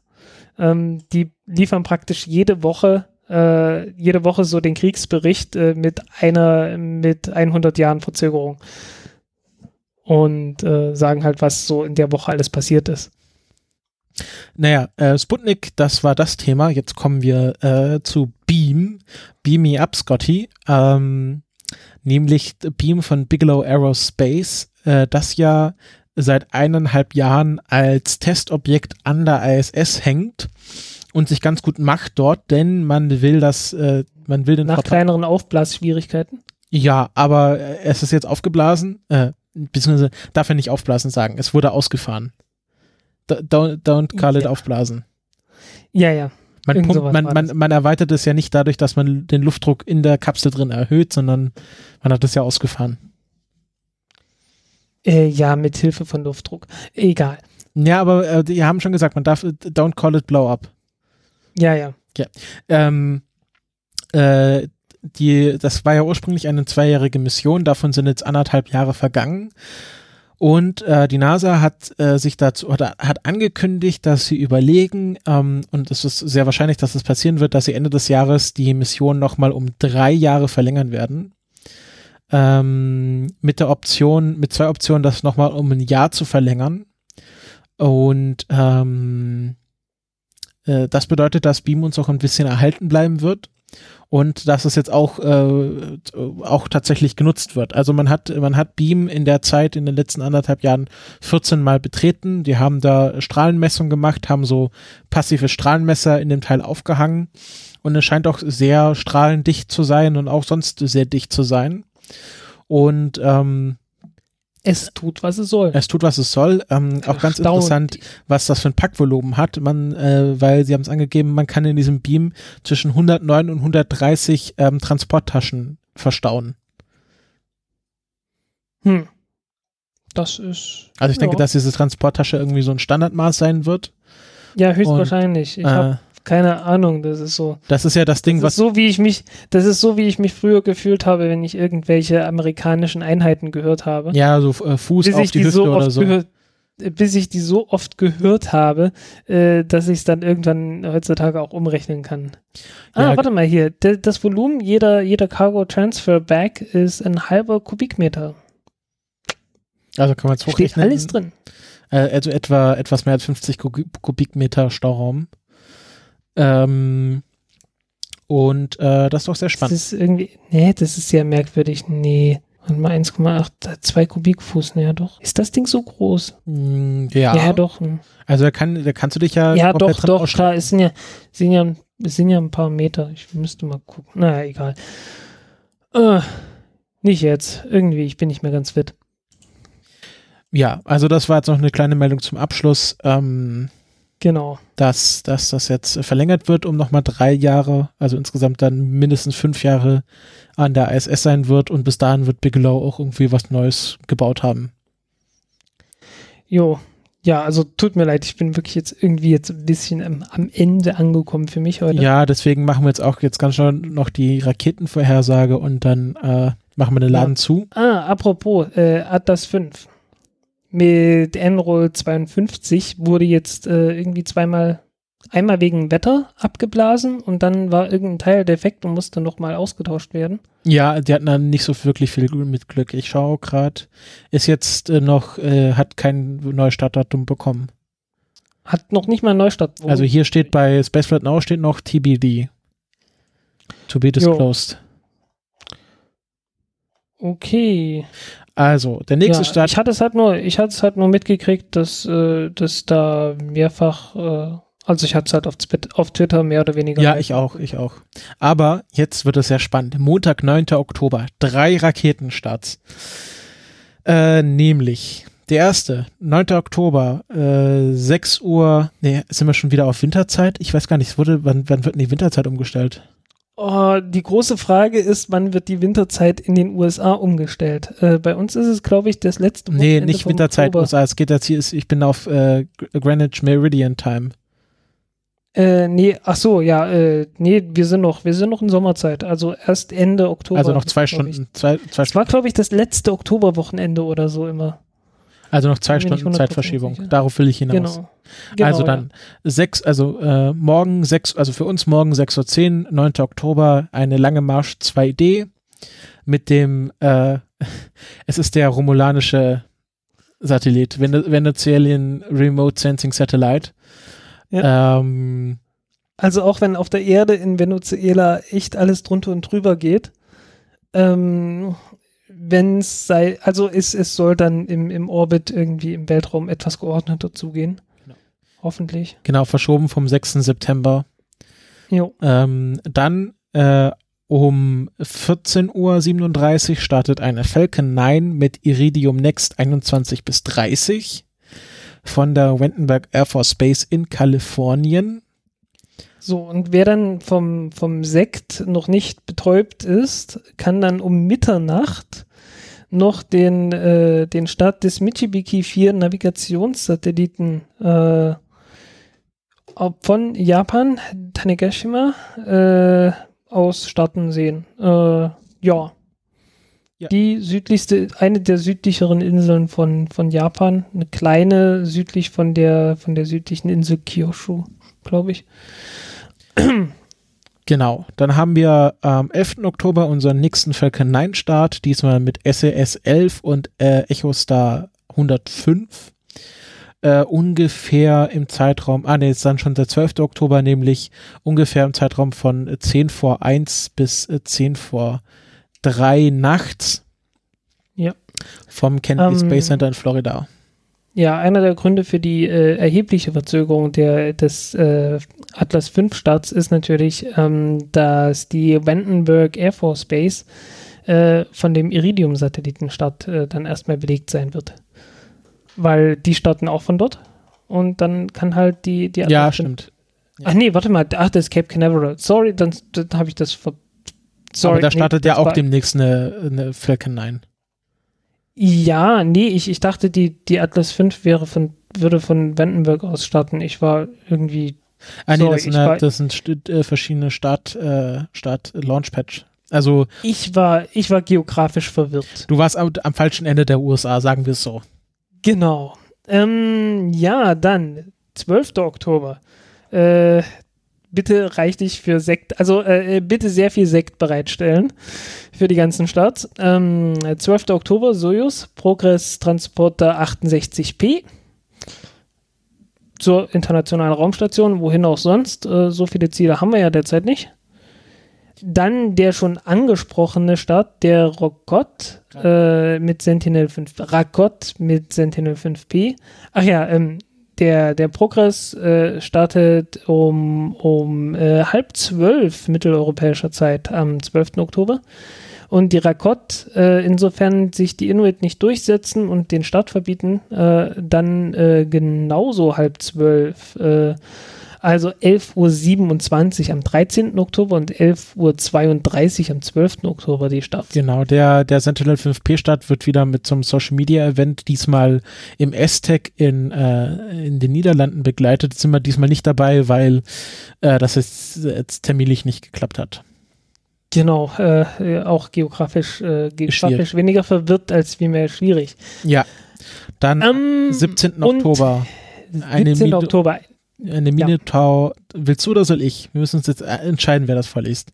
Du, sa du sagst, was es ist, ich sag dann noch was dazu. Okay, eine Minotaur C mit äh, SkySat äh, am 17. Oktober um 23.37 Uhr von der Wendenberg Air Force Base. So, das ist jetzt wieder die ultimative Referenz an die letzte Folge. Ähm, das ist nämlich der erste Start, den die den äh, Planet Labs äh, dezidiert mit einer einzigen Rakete äh, nicht als nicht irgendwie als als Passagier oder so, sondern als der Hauptkunde durchführt.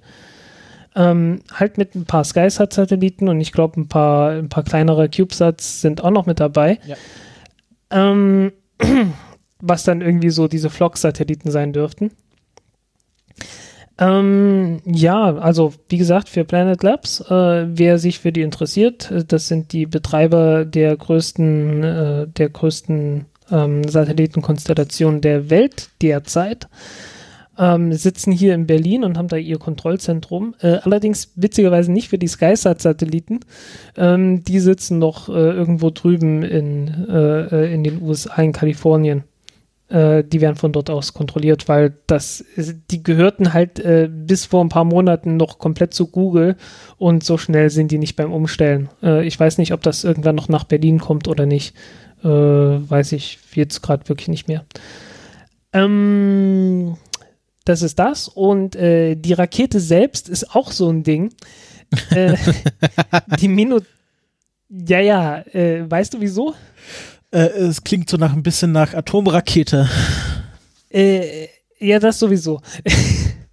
ähm, na, die, ich glaube, die erste Stufe ist eine Peacekeeper-Rakete oder sowas. Äh, Ah ja, die, Stufe die Peacekeeper. wird ja jetzt kein Peace mehr gekippt. Ja, ähm, na, die, die Minotaur C ist eigentlich eine umbenannte Taurus-Rakete äh, von Orbital Sciences. Also damals noch Orbital Sciences. Äh, wir erinnern uns an die letzte Folge, was, wo die jetzt hingehören. Äh, was war das? äh, warte mal, wer hat die aufgekauft? Ja, Orbit, Also äh, außer Northrop Alliant Tech. Systems und so weiter. Northrop Grumman, genau. Äh, zu denen gehören die jetzt. Äh, damals war das halt alles noch äh, so richtig Orbital Sciences. Ähm, und die Taurus-Rakete hat ein etwas unglückliche Vergangenheit, weil äh, von der Taurus XL-Rakete sind äh, neun Stück gestartet. Äh, die ersten fünf Starts sind super verlaufen und von den letzten vier Starts sind drei in die Binsen gegangen und haben damit, äh, haben dabei äh, zwei NASA-Satelliten im Wert von, ich glaube, über einer Milliarde Dollar vernichtet. Das also, ist nicht gut. Das ist nicht gut, nee. Äh, und jetzt haben sie das Ding halt praktisch nur umbenannt. Und im, ansonsten ist das mehr oder weniger, ja, die identische Technik.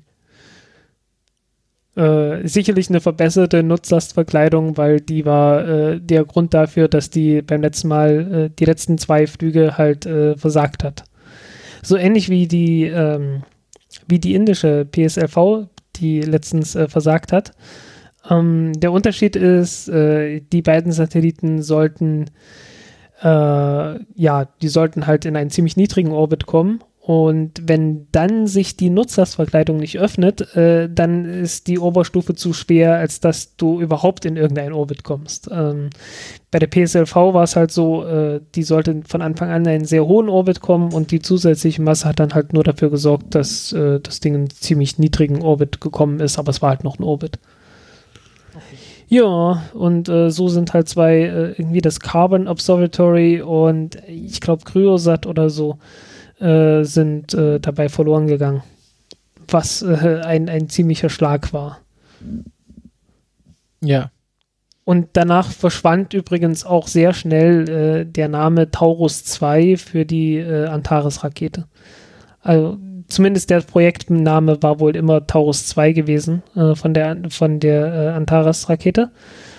Ähm, und der war davor noch ziemlich gebräuchlich und äh, nach dem zweiten Fehlstart von dem Ding, äh, also dem insgesamt dritten, also dem letzten Start halt, äh, verschwand dann Taurus 2 irgendwie sehr, sehr schnell von allen möglichen Seiten.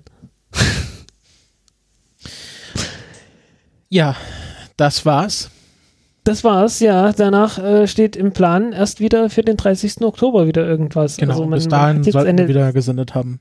ja, man hat eine, eine äh, sehr hohe Schlagzahl jetzt für die, für die eine Woche. Äh, wie gesagt, äh, wer für jeden Start anstoßen will, der sollte genügend Sekt bereitstellen. Und der Leber schon mal vorzeitig Bescheid sagen. Wir rufen natürlich hier nicht zum übermäßigen Konsum von Alkohol auf. Nee, würde ich auch nicht empfehlen, das zu machen. Trink lieber eine Mate oder so. Bei denen Irgendwo. wahrscheinlich brauchen, wenn die Start zu spät sind. Ja, ist sinnvoll. Ne? Ja. Koffein ist das, äh, ist nun mal Das Alkohol des kleinen bräuchlichere Mannes. Getränk. Nee, das wichtigere Getränk für äh, Raumfahrtbegeisterte. Ja. Ob man will oder nicht, weil die Startzeiten sind eh immer genau falsch. Immer zur falschen Uhrzeit. Egal, wir wünschen euch noch einen schönen guten Tag, einen äh, Morgen, Abend, äh, Weg zur Arbeit, Weg von der Arbeit oder was auch immer ihr gerade macht und verabschieden uns. Tschüss. Tschüss.